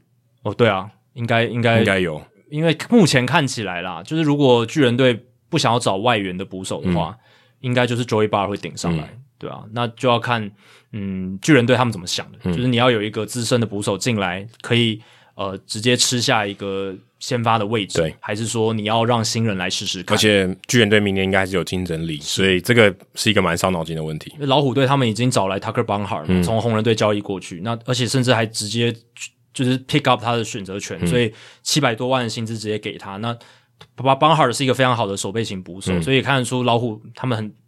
接下来应该要拼，就是慢慢起来，嗯、要拼，然后需要一个有经验的捕手来。嗯、那就不知道巨人队他们的想法是什么，在捕手这一块。但是回到马马怪，他就是放弃了那个两年三千万美金的合约，然后最后其实大家也很少记得这件事啊，因为后来 Pujols 就整个完美。其实二零零一年他就已经几乎吃掉了马怪尔的上场时间了，嗯嗯、对吧、啊？所以几乎就是完美的无缝接轨，让这个红雀的一垒这个位置。继续的强盛下去，可能大家觉得没有马怪也没差，真的没差哎、欸，嗯、而且 Pujols 打的比他好太多了，嗯、对吧、啊？年轻的时候的 Pujols，年轻的时候，对，所以呃，答案哦，应该 Posey 还是输输给了这个当年的那个马怪尔了，应该是，而且可能未来应该也没有人会破，很难，我觉得很难，这个也很难，因为谁会跟钱过不去呢？真的，这真的是跟钱过不去，这没有什么，这没有第二个话，因为如果今天 Posey 说他得了绝症，好，他就再也不能打了。这个是不是诅咒他啦？这只是一个假设，他还是可以拿到那个钱呢、欸。对啊，你要自己退休放弃才有。嗯、我们刚刚讲的什么，就是受伤啦什么的。嗯、你看，像 Prince Fielder，二零一六年之后就没有打了，他还不是照领。而且去年不是有个报道说他是年薪最高的球员吗？对对对，对啊，他他跟那个陈伟陈伟霆很像，对对 对，对，因为他们都是算是陈伟霆是被释出了，那这个 Prince Fielder 是因为受伤，就算被解约了，解约，但是薪水照付，对，薪水照付，因为他也不希望他占一个名额啊，占、嗯、他当然可以占一个名额了，对，但是占一个名额干嘛呢？因为他也不能打了。对，好，接下来是高雄契丹帮主，那他问说，两位主持人好，不知道是不是因为自己比较少看红袜队的比赛，总感觉这次季后赛好多全垒打打到绿色怪物上。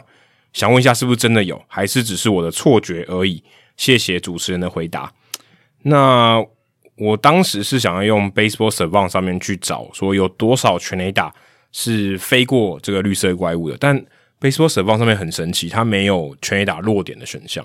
如果说你选左外野，它一定要是落在左外野里面啊，所以全垒打的话就没有任何落点。嗯嗯，哦，所以这个是蛮奇怪的。所以呢，我用的方法也许有点瑕疵，但我觉得应该还可以。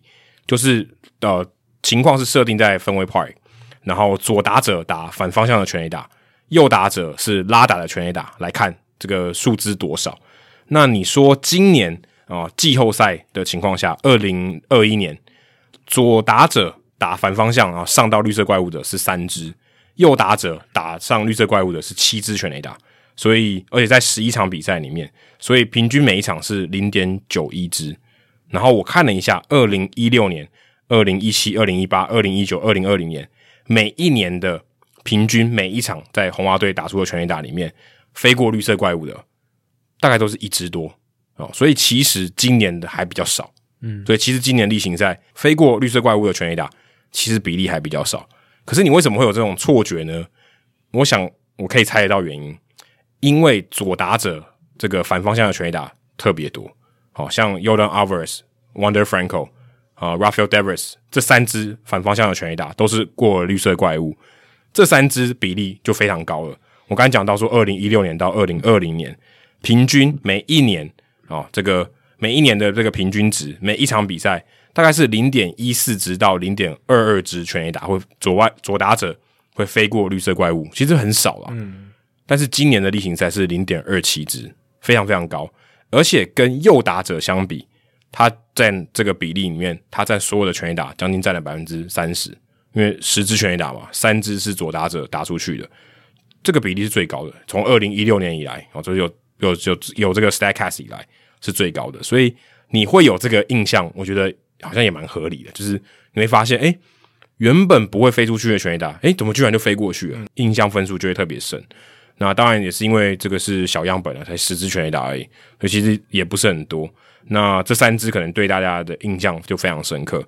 而且其实今年例行赛在红袜队打了八十一场比赛，也不过就五支而已。季后赛才打十一场比赛，例行赛打八十一场比赛，也不过就五支，所以这比例上来讲还是蛮高的。嗯，而且顺便讲一下，这五支有谁？有 Kevin Biggio、大谷翔平、Brad Phillips、Rafael Devers、Alex Verdugo，就打这五支而已。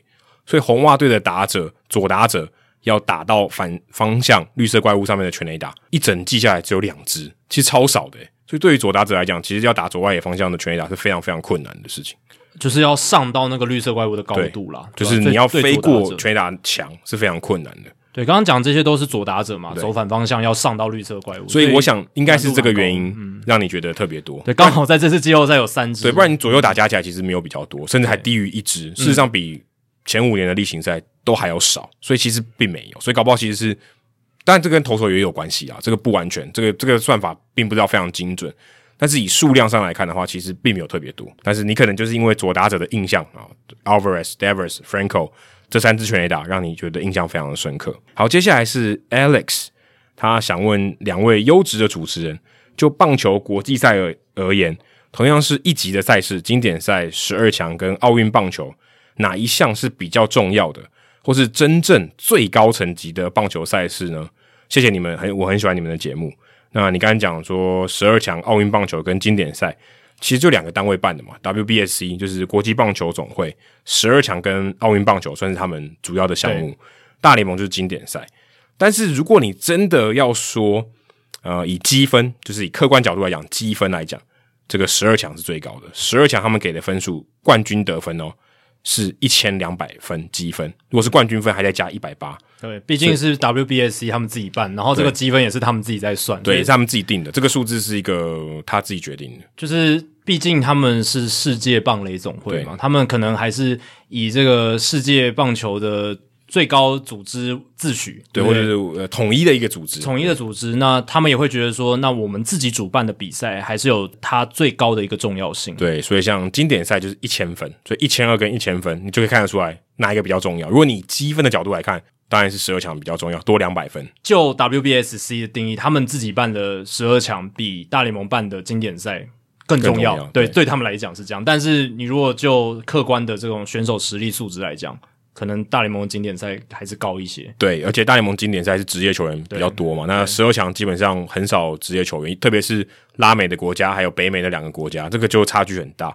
但是有一个比较特别，是我查了这个呃 WBSC 的这个积分的算法，我才看到原来奥运它只有五百分而已，所以奥运其实你说它的如果以积分的角度来讲，它只有经典赛的一半，对，那甚至如果你跟十二强相比，还低于一半。所以，如果你真的要以赚积分的角度来看的话，其实全力打十二强是比较有意义的。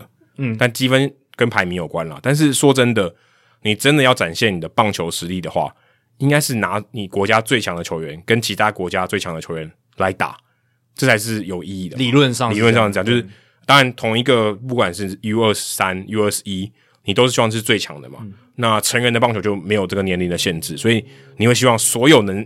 最好的球员，所有最好你能上的这些球员来比赛，这才能看得出来你们国家的实力大概在哪里。因为短期赛也不能说完全反映实力，但至少是你拿出你最好的，跟我拿出我最好的来比。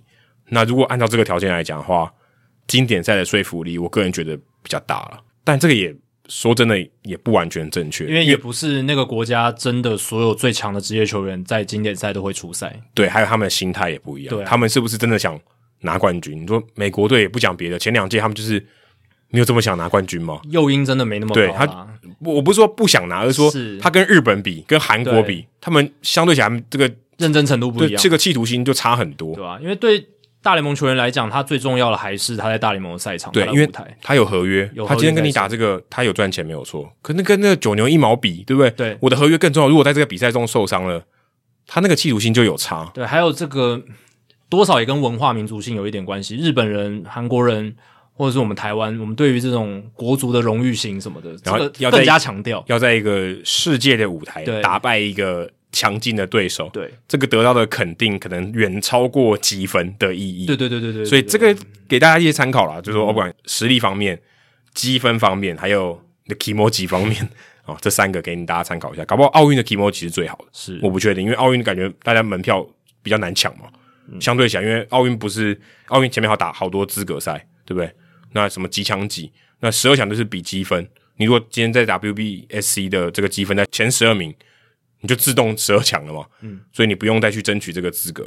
但是如果你是打其他像奥运的比赛的话，你还要打很多资格赛。对，除了你是地主队，你可以保障名额以外，其他其实奥运打起来，其实如果以长期的赛事来讲，是更劳民伤财、更累的。嗯。但是它的积分相对是比较少的。是，好，接下来来解答冷知识哦。我刚刚前面问到的问题是，就是二十一世纪五名大家非常熟知的知名捕手，他们生涯 Baseball Reference 的 WAR 值排序是怎么样？那这五名捕手呢，分别是 Buster Posey、Yadier Molina、Jason Kendall、Jorge Posada、Russell Martin 这五个人。Adam，你要不要重复一下你刚才的排序？呃，第一个是 Molina，嗯，Posey、Kendall。Martin 跟 Posada，OK，、那公布答案，Posey 其实是第一名啊，对、哦、Posey 的这个 WR 值还是最高的，四十四点九。那第二名呢，其实是 Jorge Posada，四十二点七。那这个我错的离谱。对，这这个就对，就是差距比较大。Molina 其实在第三名，四十二点一。然后第四名 Jason Kendall，四十一点七。Russell Martin 是最少的，三十八点八。所以我零 A 零 B 诶，哦也没有 B 啦，没有一个对的。诶，你 Martin 也不是猜最后一名，Martin 第四名啊、哦，第四哦，你哦，你 Posada 猜最后一名嘛，对不对，对？哦，对，Posada 他其实他在打击上的火力贡献是真的蛮强的，嗯，考量到他是个捕手，嗯，你如果回去看他的生涯的数据，你真的会觉得哇，他真的蛮厉害的，嗯，就是他其实从生涯的开始到中段到后段都有很好的所谓的打击的赛季。那 Molina 搞不好是台湾知名度最高的大联盟捕手，早餐店阿姨都认识的大联盟捕手，嗯、对，应该 应该应该就是 Posada，、嗯、对，应该就是 Posada。那 Molina 他的一个状况就是，他当然有不错的防守数据跟打击数据，可是打击数据就是那巅峰那几年，嗯、后来他其实都是比较 below average，就是水准以下的打者，嗯、而且你又把他这个 framing 投好球这个因素拿掉的话，对，但是你会说，对啊，其实这五个捕手 framing 都是拿掉的。对，都、就是算是公平竞争啦。那 Posey 其实没有 framing 的数据，对他来讲也很，也是扣分。可是他还是稳稳的在第一名，因为他的这个打击真的是，嗯，真的是跟 Posada 平起平坐，然后优、嗯、可能更好、哦，优于这下面这几位这样子，对吧、啊？所以在这样的情况下，Posey 还是有呃最好的 WAR 值。那我也是特别调出来 FanGraphs 的 WAR 值，就是有考虑 framing 投好球的，Buster Posey 也是第一名，五十七点六，但是 Yadier Molina 就冲到第二了。五十五点六哦，所以你如果有考量到 framing 的话，投好球这个技术的话，其实 Molina 跟 Posey 很接近。但是有一个要考量的点是，我们前面有提到 framing 投好球是二零零八年才有的一个数数、嗯、字，所以 Molina 有一些年份没有被算进去，没有加分，对，没有被算进去。那 Posada 也是，然后 Kendall。Kendall 也是 Kendall 更早，早一点，嗯、对。然后 Martin 的话也是有吃，比较吃香，因为他也吃到比较多所谓有记录到 framing 的年份，所以 Russell Martin 其实在 FanGraphs 的 WAR 值是五十五点一，耶，几乎跟 Molina 一样，诶嗯，对吧？当然 Martin 的打击稳定性，我觉得是更优于 Molina，嗯，对。然后 Posada 是在第四名，差距就很大了，四十点四，嗯，差了十几了。然后 Kendall 三十七点一，所以等于是在 FanGraphs 的评判上面，等于是有两个 level，对，两个 tier。而且如果我相信 Posada 如果有被记 framing 的话，可能更低哦，因为他也哦，他也不太会接，对 对啊，所以这个就是还蛮好玩的，跟大家分享就是呃，在这个五个大家耳熟能详的捕手，他们在 WAR 值的评价上面的一个排名，这个很蛮难的。如果你叫一般的球迷去去。排序要正确的，我觉得也不容易诶。对啊，因为要考考量的因素蛮多的，对，蛮多的。因为 WAR 值是它是有，就是它是一个一个综合的一个指标，所以其实你要很明确的知道谁先谁后，谁排序，其实蛮困难。对，但必须再强调一点，就是 WAR 值其实如果你到了三四十这个阶段，差距不是很大，差距真的不是很大。嗯、一年我们说差距一或二，其实没有什么差距。嗯、那在整个生涯的 level 来看的话，可能差个十。才会是一个有 level 的落差了。你说这几个捕手都在四十左右，呃，对于我来讲，Baseball Reference 这个数据的话，其实他们都是同一个 level 的捕手，都非常杰出。对，你就会想说，哇，Jason Kendall 居然跟对这这前面这几位可以可以齐名，对，他可以齐名，可以相提并论，还蛮困难的。我觉得 Kendall 他真的是被严重被低估了一个很好的捕手，他生涯安打数两千零八十五支，诶，嗯，还比 Posey 多了五百多支，对，然后打击率两成八八，上垒率三成六六，他非常会上垒，他的上垒率非常好，才打第一棒啊，对啊，他生涯传统观念的时候，他是打第一棒的，他生涯的保送比三振还多，嗯，这个这个这个我有听过，七百二十一个保送，六百八十六次三振，嗯，捕手捕手版的 Joey Votto。诶，你可以这样讲。对，如果单就这个数据来说的话，他虽然没有什么长打，他生涯才三十五轰，可是他就是会上垒。嗯，对，所以他提高了他的价值。那如果你看 FanGraphs 的话，就是会有两个 level，就是 Martin、Molina、Posey 是在自己的一个 level level 上，然后 Posada 跟 Candle 是在一个算是什么 Tier Two，嗯，Tier 第二层级这样子。你这样子把前面的那些前辈都不算的，呃，什么 Johnny Bench 的，就是会考虑这五个人，哦、就考虑这五个人，对，这样比较比较直观，比较好分，这样子。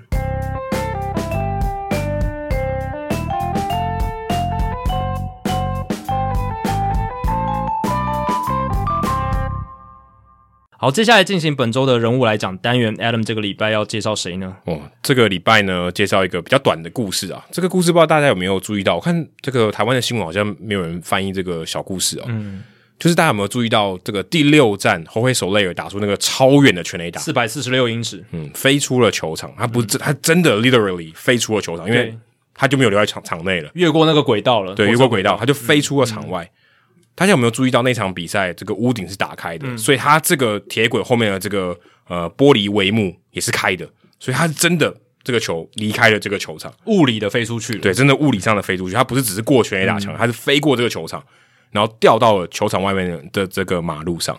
那我今天要讲的呢，就是一个很幸运的人，他捡到了这颗球，嗯，因为他就住在对面，他就住在这个球场的对面，叫做 Five Hundred Crawford Apartment。那这个故事的主角呢，有两个人，一个叫 Richard Ramos，一个叫 Manuel Ramos，他们是一个兄弟。那 Richard 他住在就是刚刚我讲的这个 Five Hundred Crawford 这个公寓里面，这公寓很高级哦，就在球场旁边。如果今天球场的这个屋顶有打开，这个玻璃帷幕有打开，他基本上是完完全全可以听到场内的声音的，嗯，很酷。虽然他可能场内的比赛有点被挡住，看不太到，可至少那个声音绝对是传得过来的。所以当然这个球也飞了过来。他们住在六楼，那我大概看了一下，他们这个我上网上他房地产网站看了一下，这个租金哦，大概是一千七百块到两千一百块美金一个月左右，嗯，蛮高的。哎、欸，可是其实可以了。对，其实如果你加州地区来讲，这个可能只是就是很便宜，average 对啊，对。但在休斯顿地区，这个很贵，它是一个豪华的这个公寓这样子。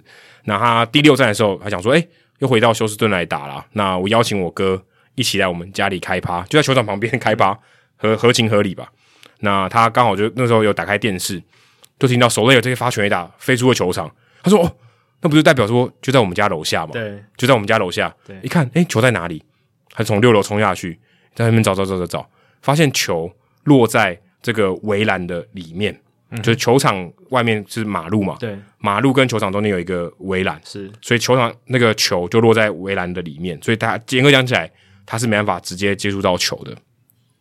结果呢，他就跟他太太一起下去，太太就看到那个球在那里，然后就问那个旁边的保全人员说：“我可不可以进去捡那颗球？因为他毕竟飞入球场了嘛，嗯、就是。”公有财，对，无主物。嗯，那警察说不行，这个这围栏你不能进去啊，进去你就不进到球场里面的嘛。然后你要买票了，人家买票了，所以他就这个他的太太叫 Shonda，，他就说啊让我让我去捡啊，趁这个时候调虎离山，Richard 自己跑进去捡，就把那个球拿到了。那警卫也没有发现，他要捡到这颗球，所以这颗球现在就在他手上。哦，后来他们就回到公寓，然后把那个球秀给大家看。哦，那那时候太空人队也一路落后嘛，所以大家也都在看那颗球，然后就有人说：“哎、欸，这颗球很很多网友就想要标这颗球。”哦，那时候 Jeff Passan，我看他也有这个推特上面也有写说：“哎、欸，这个球迷很幸运捡到这颗球，当然是事后的事情了。”所以就还蛮有趣的。然后我看了一下哦，在世界大赛里面，这些用球就是没有飞出球场的这些用球是有官方认证的。当然，他这颗球是没有办法有官方认证，因为它已经飞离。球场场内，对观众席的球也是不能认证的，就不会认证的。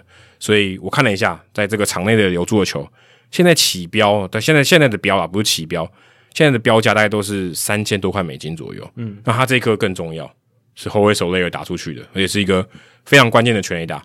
如果是勇士队球迷，应该很想买，所以大概他们预估大概在一百万左右。一颗一颗球一百万美金，但是因为这个没有认证，所以有点尴尬，很难判别真伪啊。对，很难判别真伪，但是他有那个照片，所以他当时第一时间拍的照片可能有点有点那个，可是你不知道你他会不会换啊？对，他会不会掉会不会掉包？所以这个不知道，所以嗯，他也只能这个自由新政了。那我还看到另外一个故事，那这个另外一个故事比较短，就是 Freeman 是不是有打一个全垒打？对，那个球很高嘛，我记得也很高，也很远外野，对。然后结果那个球。打到铁，打到全垒打墙，然后弹回弹到场内，所以没有人接到。对，然后有两个球迷，他们就靠在那个中外野，不是一个围栏嘛，站票的地方，叫、嗯、他们叫做 Cousins Edwards 跟 Hudson Pace，他就看到这个球，诶，落在场内了，他就问 Siri 说：“嘿，Siri，可不可以这个球可不可以丢给我？”嗯，他当下 Siri 应该也就当下应该蛮不爽的嘛，啊、就被又落后了这样，嗯、就把那球丢给他们，嗯、所以他就拿到一颗全 A 打的球，或者可能价值也是。可能也是好几好几万块美金哦，所以他们就这样莫名其妙，只要你敢开口，对，你就要得到球哦。美国的文化也就是是这样，就是如果你敢要，他也觉得没什么，反正我也不能留着，丢给你吧。而且反正哦，就算球员不理你，那就不理你嘛。但是你说出来就有机会，对，你只要说给我给我给我，对，就有机会。当下搞不好很沮丧，也没想那么多，就丢给你。对，他也没有把它丢回到场内，嗯，或丢给其他的球迷，或者看你是不是这个太空人队的球迷，再丢给你。那如果 Jackie 是你捡到这颗球？捡到手雷的这颗球，你会怎么办？当然是卖掉。你会卖掉？对，我会卖掉。我自己是没有在收集球的，所以我不会有这种收集的癖好或偏好。哦，所以我是对我来说，它就是一个有价值的球。就路上捡到一百万美金，对，有点像这样的感觉。那因为 Ramos 他也是太空人队球迷，哦、所以想他应该也不会想留这颗球。因为对啊，因为就算我是球迷，我可能也会想要把它卖掉吧？对啊，我我自己啦，这是我自己的想法。因为价格非常高，对，而且我又没有。收集的癖好这样子哦，所以所以对你来讲还好，不知道不知道听众吸引力没那么。对，不知道听众朋友，如果是你，你是 Ramos，你也真的捡到这颗球，你会怎么办？对，怎么处置这一球？你会把它留下来呢，还是把它卖掉？嗯，还是就把它变成博物馆的一份子捐出去？哦，这更高尚了，或是给 Soler？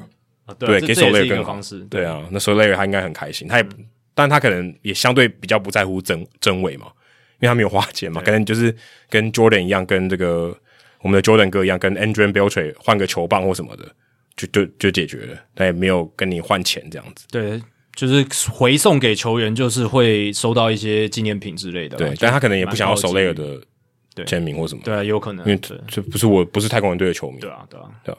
好，接下来数据单元，我一样来补充一下 Posey。哎，我我突然想要讲一件事情，就是 Posey 在这个最近这个一大堆新闻里面呢、啊，有一个新闻，我觉得令我印象非常深刻，就大家一直在重播他回传给 Jake Peavy 那颗球。嗯，对啊，那颗球完全是无心插柳，但却变成 Posey 退休的时候大家会一直想起来的画面，因为就罕见嘛，对不对？就，但我就觉得这个很有趣，人生好像也是这样诶。是啊，就大家变得说，诶最记得你的，反而是你的一个可能是失误、意外，对，意外就是这样。就是又回到卓别林说的嘛，就是大家会最想笑、最最最觉得好笑的，其实是发生意外的时候。退休的第一时间，大家回顾拿出来回忆的影片，居然是那个。对，我就觉得蛮有趣的，这蛮有一番人生哲理的。如果像 Miguel Cabrera 退休的时候，他那个就是故意出海保送，还是敲出安打那一球，应该也会被拿出来一直播放。你觉得这样？就蛮微妙，就生涯他做过这么多事，对，但结果大家最在意的是那颗回传回去的球。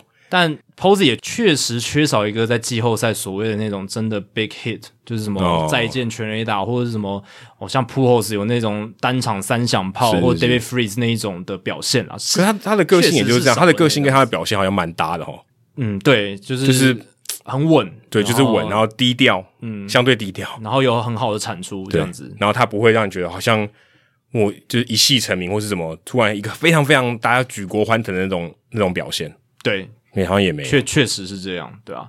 但是这次数据单元继续的来包养他一下，就是我们这一包养，对吧？包养还包养，包养，对，包养，从前中后都有讲到 Posey 这样子。那第一个就是分享 Posey 他在季后赛接到完封场数的这个数据，我觉得。嗯，你其实要讲 Posey 的数据，你可以讲一大堆嘛。我们刚才前面中间其实有讲到一些，可是我觉得这个，我觉得能够体现哦，他在巨人队史上面的一个最大的重要性。他生涯在季后赛接了十四场的完封，这个我们在转播中有提到嘛，嗯、对啊。然后十十四场很十四场很多啊，因为很多人他可能。参与十四场完封都没有诶、欸，尤其是现在的捕手更难、啊、很难诶、欸。我说参与还不是说接过，你一年一整年大联盟例行赛一个投手，当当然如果是全队的完封那另当别论，嗯、如果是单一投手那更难了。很现在现在越来越少，很难，真的不太可能。当然这里是包含说就是就是只要是完封都算了，嗯、就是他接的这个完封的场次。那巨人队队史在季后赛二十七场的完封。Posey 就接了十四场，一半以上。诶、欸，你要想哦，巨人他们是一百多年历史的球队，从纽约就开始算，对，从那个时候就开始算，从那个什么 Christy Mathewson 那个时候就开始算，到现在二零二一年，然后二十七场的完，真的蛮多的。Posey 接了其中十四场啊，可是他刚好也是因为他在一个相对很强盛的时候，确实就是这这十年真的巨人队打进季后赛的次数够多。对，那巨人队不是没有弱过，嗯、他们在。八零年代的时候，对不对？嗯、而且他们九零年代、八零年代、九零年代那个时候一度，九零年代那时候一度要被搬离旧金山了嘛，嗯、一度就是要被卖掉了。嗯、然后是有金主把他留下来这样子，不然可能现在没有旧金山巨人，可能就别队的别的地方的巨人了。对，可能就是什么美孚巨人之类的，美孚巨人有点远。那个时候好像是说佛罗里达嘛之类的，嗯、对啊，反正就是就是巨人也有一段时间是比较低潮，也不是说每一个时期都那么强。那确实，Posey 生在了一个巨人队很好的年代里面。可是十四场的完封都由他接，是一个很可怕的数字。那第二名是 Yadier Molina 八场，Travis d'Arnaud 八场，然后 Yogi Berra 七场。Travis d'Arnaud 也有在这个榜单上面，也蛮令我觉得意外的。对，呃，当然，今年在世界大赛他就接了两场，对，最后一场也他接的啊。对，太空人的两次被完封都是他接的。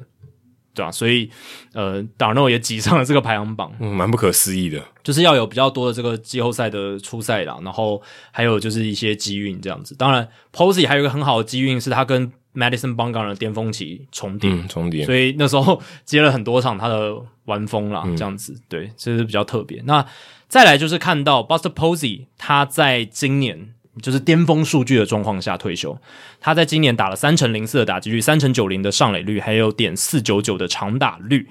他今年的 OPS Plus 一百四十，代表他的这个攻击指数优于联盟平均百分之四十。作为一个大联盟生涯最后一个赛季哦，这么好的一个打击表现哦，所以呃，我也看到一个数据，就是说，自从一九零零年以来，球员他在大联盟生涯最后一季最好的、最高的 OPS Plus 的排行榜。那这一个筛选的条件是他那一季至少要累积四百五十个打席。所以呢，这个排行榜你也可以说是史上最佳的，以打者来讲，最佳的生涯最后一季这样子。那 Posey 在今年一百四十的 OPS Plus 在这个排行榜上能排到第七名哦，第七名哦。前面六名分别是谁？第一名是 Shoeless Joe Jackson，哦，就是黑袜事件的主角之一。这有点不能算哦，他等于是被迫嘛？对啊，对，他等于是被迫。那他就那时候三十二岁，他在一九二零年那一年的那个 OPS Plus 一百七十二，其实是呃非常高的。那第二个是 Barry Bonds，Barry Bonds 二零零七年最后一年，他一百六十九的 OPS Plus 哦，两成七六的打击率哦，四成八零的上垒率，然后长打率点五六五。其实 Barry Bonds 他在最后的两年，零六零七年，当然不像他二零零四、二零零三、二零零二那么夸张，可是还是一个非常强力的打者。那个时候他已经四十二岁了。再来第三名就是很有名的 David Ortiz，二零一六年那一年，他的那一年四十岁。Ortiz 那一年打出了一百六十四的 OPS Plus，然后再来第四名 Will Clark，两千年的时候一百四十五的 OPS Plus，然后第五名 Mickey Mantle，Mickey Mantle 他生涯最后一年三十六岁，一九六八年还是有缴出了一百四十三的 OPS Plus 哦。那当然那一年是投手年嘛，所以虽然他其实他整年实际的 OPS 是点七八二，非常低看起来，但是老实讲啊，因为那一年。全联盟都打得很差，嗯，所以他的 OPS Plus 就还是很好。然后第六名是 Happy Felsch，他在一九二零年有一百四十三的 OPS Plus。那第七名就是 Buster Posey 的一百四。所以 Buster Posey 这一个大联盟生涯的最后一季，在打者这个角度来讲，可以排进史上前十，很不容易。而且他可能是唯一一个在球季结束就宣布才宣布退休的人呢。嗯，因为 David Ortiz 只是之前就宣布了，其他人就是被迫。嗯或者就没有跟他续约，对，Barry Bonds 就是半被迫嘛，对，就是没有他他其实还能打，但是因为联盟的默契，就是各个球队都不想要要他，因为禁药的关系，他应该算是少数在这么高峰的时候自愿离开的。嗯，我如果以投手来讲的话，就像 Mike Mussina 有有点像这样子的案例，嗯、因为 Mike Mussina 最后一年也是二十胜嘛，嗯，生涯唯一一季二十胜，所以 Mike Mussina 生涯故事也是很传奇，就是在这里，他在九零年 Mussina 进了。对啊，还进啦，对，对他九零年代投那么好，对不对？然后结果从来没有拿过二十胜，然后最后一季拿了二十胜，然后生涯没有拿过赛扬奖，嗯，嗯，就是这样，然后最后进名人堂，所以哦，Posey 的这个退休也是会带有传奇色彩，就在这个地方。嗯、最后呢，我们来总结的一个大联盟最近二十年哦，二十一世纪的大联盟棒球有一个很好的总结数据啊，从两千零一年算到现在哦，就是大联盟。的总冠军，这今年是第二十一年嘛？二十一世纪的第二十一年，这二十一年来，总共有十五支不同的球队在大联盟拿下总冠军。这个在北美四大职业运动里面是多样性最高的，因为这二十一年来，NFL 的冠军的多样性十三支不同球队。因为 Tom Brady，没错，就是爱国者一直在得冠军，他到海盗队还是拿冠军，海盗队还是拿冠军。然后 NHL 冰球是十二支不同的球队。NBA 的多样性最少，十支不同的球队、嗯、拿下总冠军，在这二十一年内，嗯、所以就湖人跟金州勇士，对他们就吃了很多连霸，然后吃了很多冠军，嗯、对不对？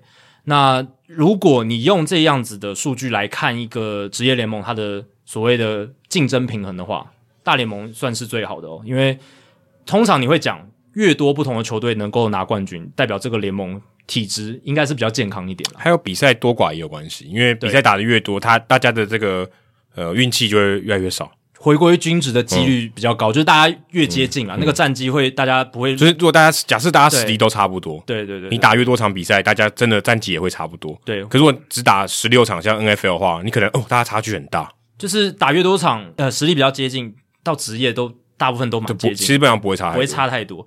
那最后就会越来越靠近中间，对对，那个战绩会越来越靠近中间，所以这当然有一点影响。可是代表说有十五个不同的市场哦，不同的球队啦，可不能不一定是市场，但是就是不同的球队的球迷，他们能享受到冠军的荣耀。嗯，还有冠军游行，这个对大联盟来讲是一件好事，我觉得、嗯、对。所以就算诶你说这几年，尤其是像今年的这个组合，二零一九年的世界大赛的组合，嗯，你就收视率的考虑来讲，Rob Manfred 可能会觉得不 OK，不太、嗯、不太理想，对不对？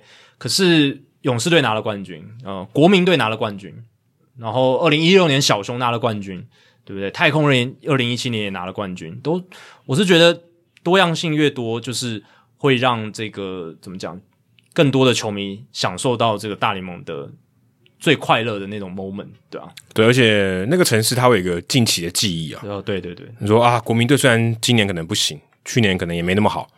但至少知道我有二零一九我拿过冠军嘛，也没有多久以前，是至少我这个世代的人都还知道有个冠军。这二十年有十五个城市说我没有拿过冠军，其实也就蛮好的啊。对啊，就是至少说大家在近期的回忆里面，就大家在这个二十年这个世代里面，有十五个城市就一半了，就说啊我没有拿过冠军，我们也曾经抢过，没有在在我看当球迷的时候。我们曾经拿过冠军，而且我记得好像这二十一年来，好像超过二十支球队都有打进世界大赛。嗯，所以而且只有二零零一年以来，水手队没有打进季后赛，其他每队都打进季后赛。对，对啊，这个也是一个很好的现象，至少。每一支球队在这二十年来几乎都有，就是水手队以后就是都有尝过这种进入十月棒球的滋味。哎，在十月看过棒球，十月看过棒球，但其实他也算二十世、二十、二十一世纪啊，二零零一年还是二十一世纪啊？对啊，他其实也算，所以等于每队都打进过季后赛，每队都打进过。所以你说二十一世纪到现在这个大联盟。赛事呈现的这个多样性其实是还蛮好的，嗯，对吧？你看说大家这几年看海盗烂成那个样子，可是一三到一五年他们其实也是支强队嘛，嗯，啊，马林鱼烂成那个样子，二零零三年也拿过总冠军的，对吧？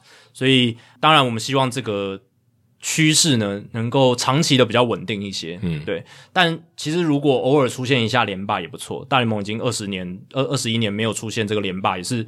北美四大职业运动最长的一个记录了。嗯，这个有相关啊，有相关。对、啊、对，因为就是十五支不同的球队夺冠，所以这是有相关的。所以偶尔有连霸，我觉得也不错。但是，嗯、呃，这个能够让更多不同球队都能够有机会尝到世界大赛之滋味啦，然后尝到这个冠军的滋味，还是蛮好的。对，因为你战绩好，打进季后赛拿到冠军，你的球迷就会变多。对啊，球迷变多，代表大联盟赚的钱就变多，所以整体来讲都是好事情。如果大家喜欢我们的节目的话，请记得千万不要推荐给你的朋友，因为这样做的话，你很快就会变成朋友里面最懂大联盟的那个人了。那如果你的朋友没有听过《Hito 大联盟》，大联盟的知识就会越来越跟不上你。那如果你有棒球相关的问题，我们的听众信箱也欢迎随时来信，就像我们这一集的节目一样，你可以在我们节目的叙述还有我们的官网 hitomlb.com 上面找到。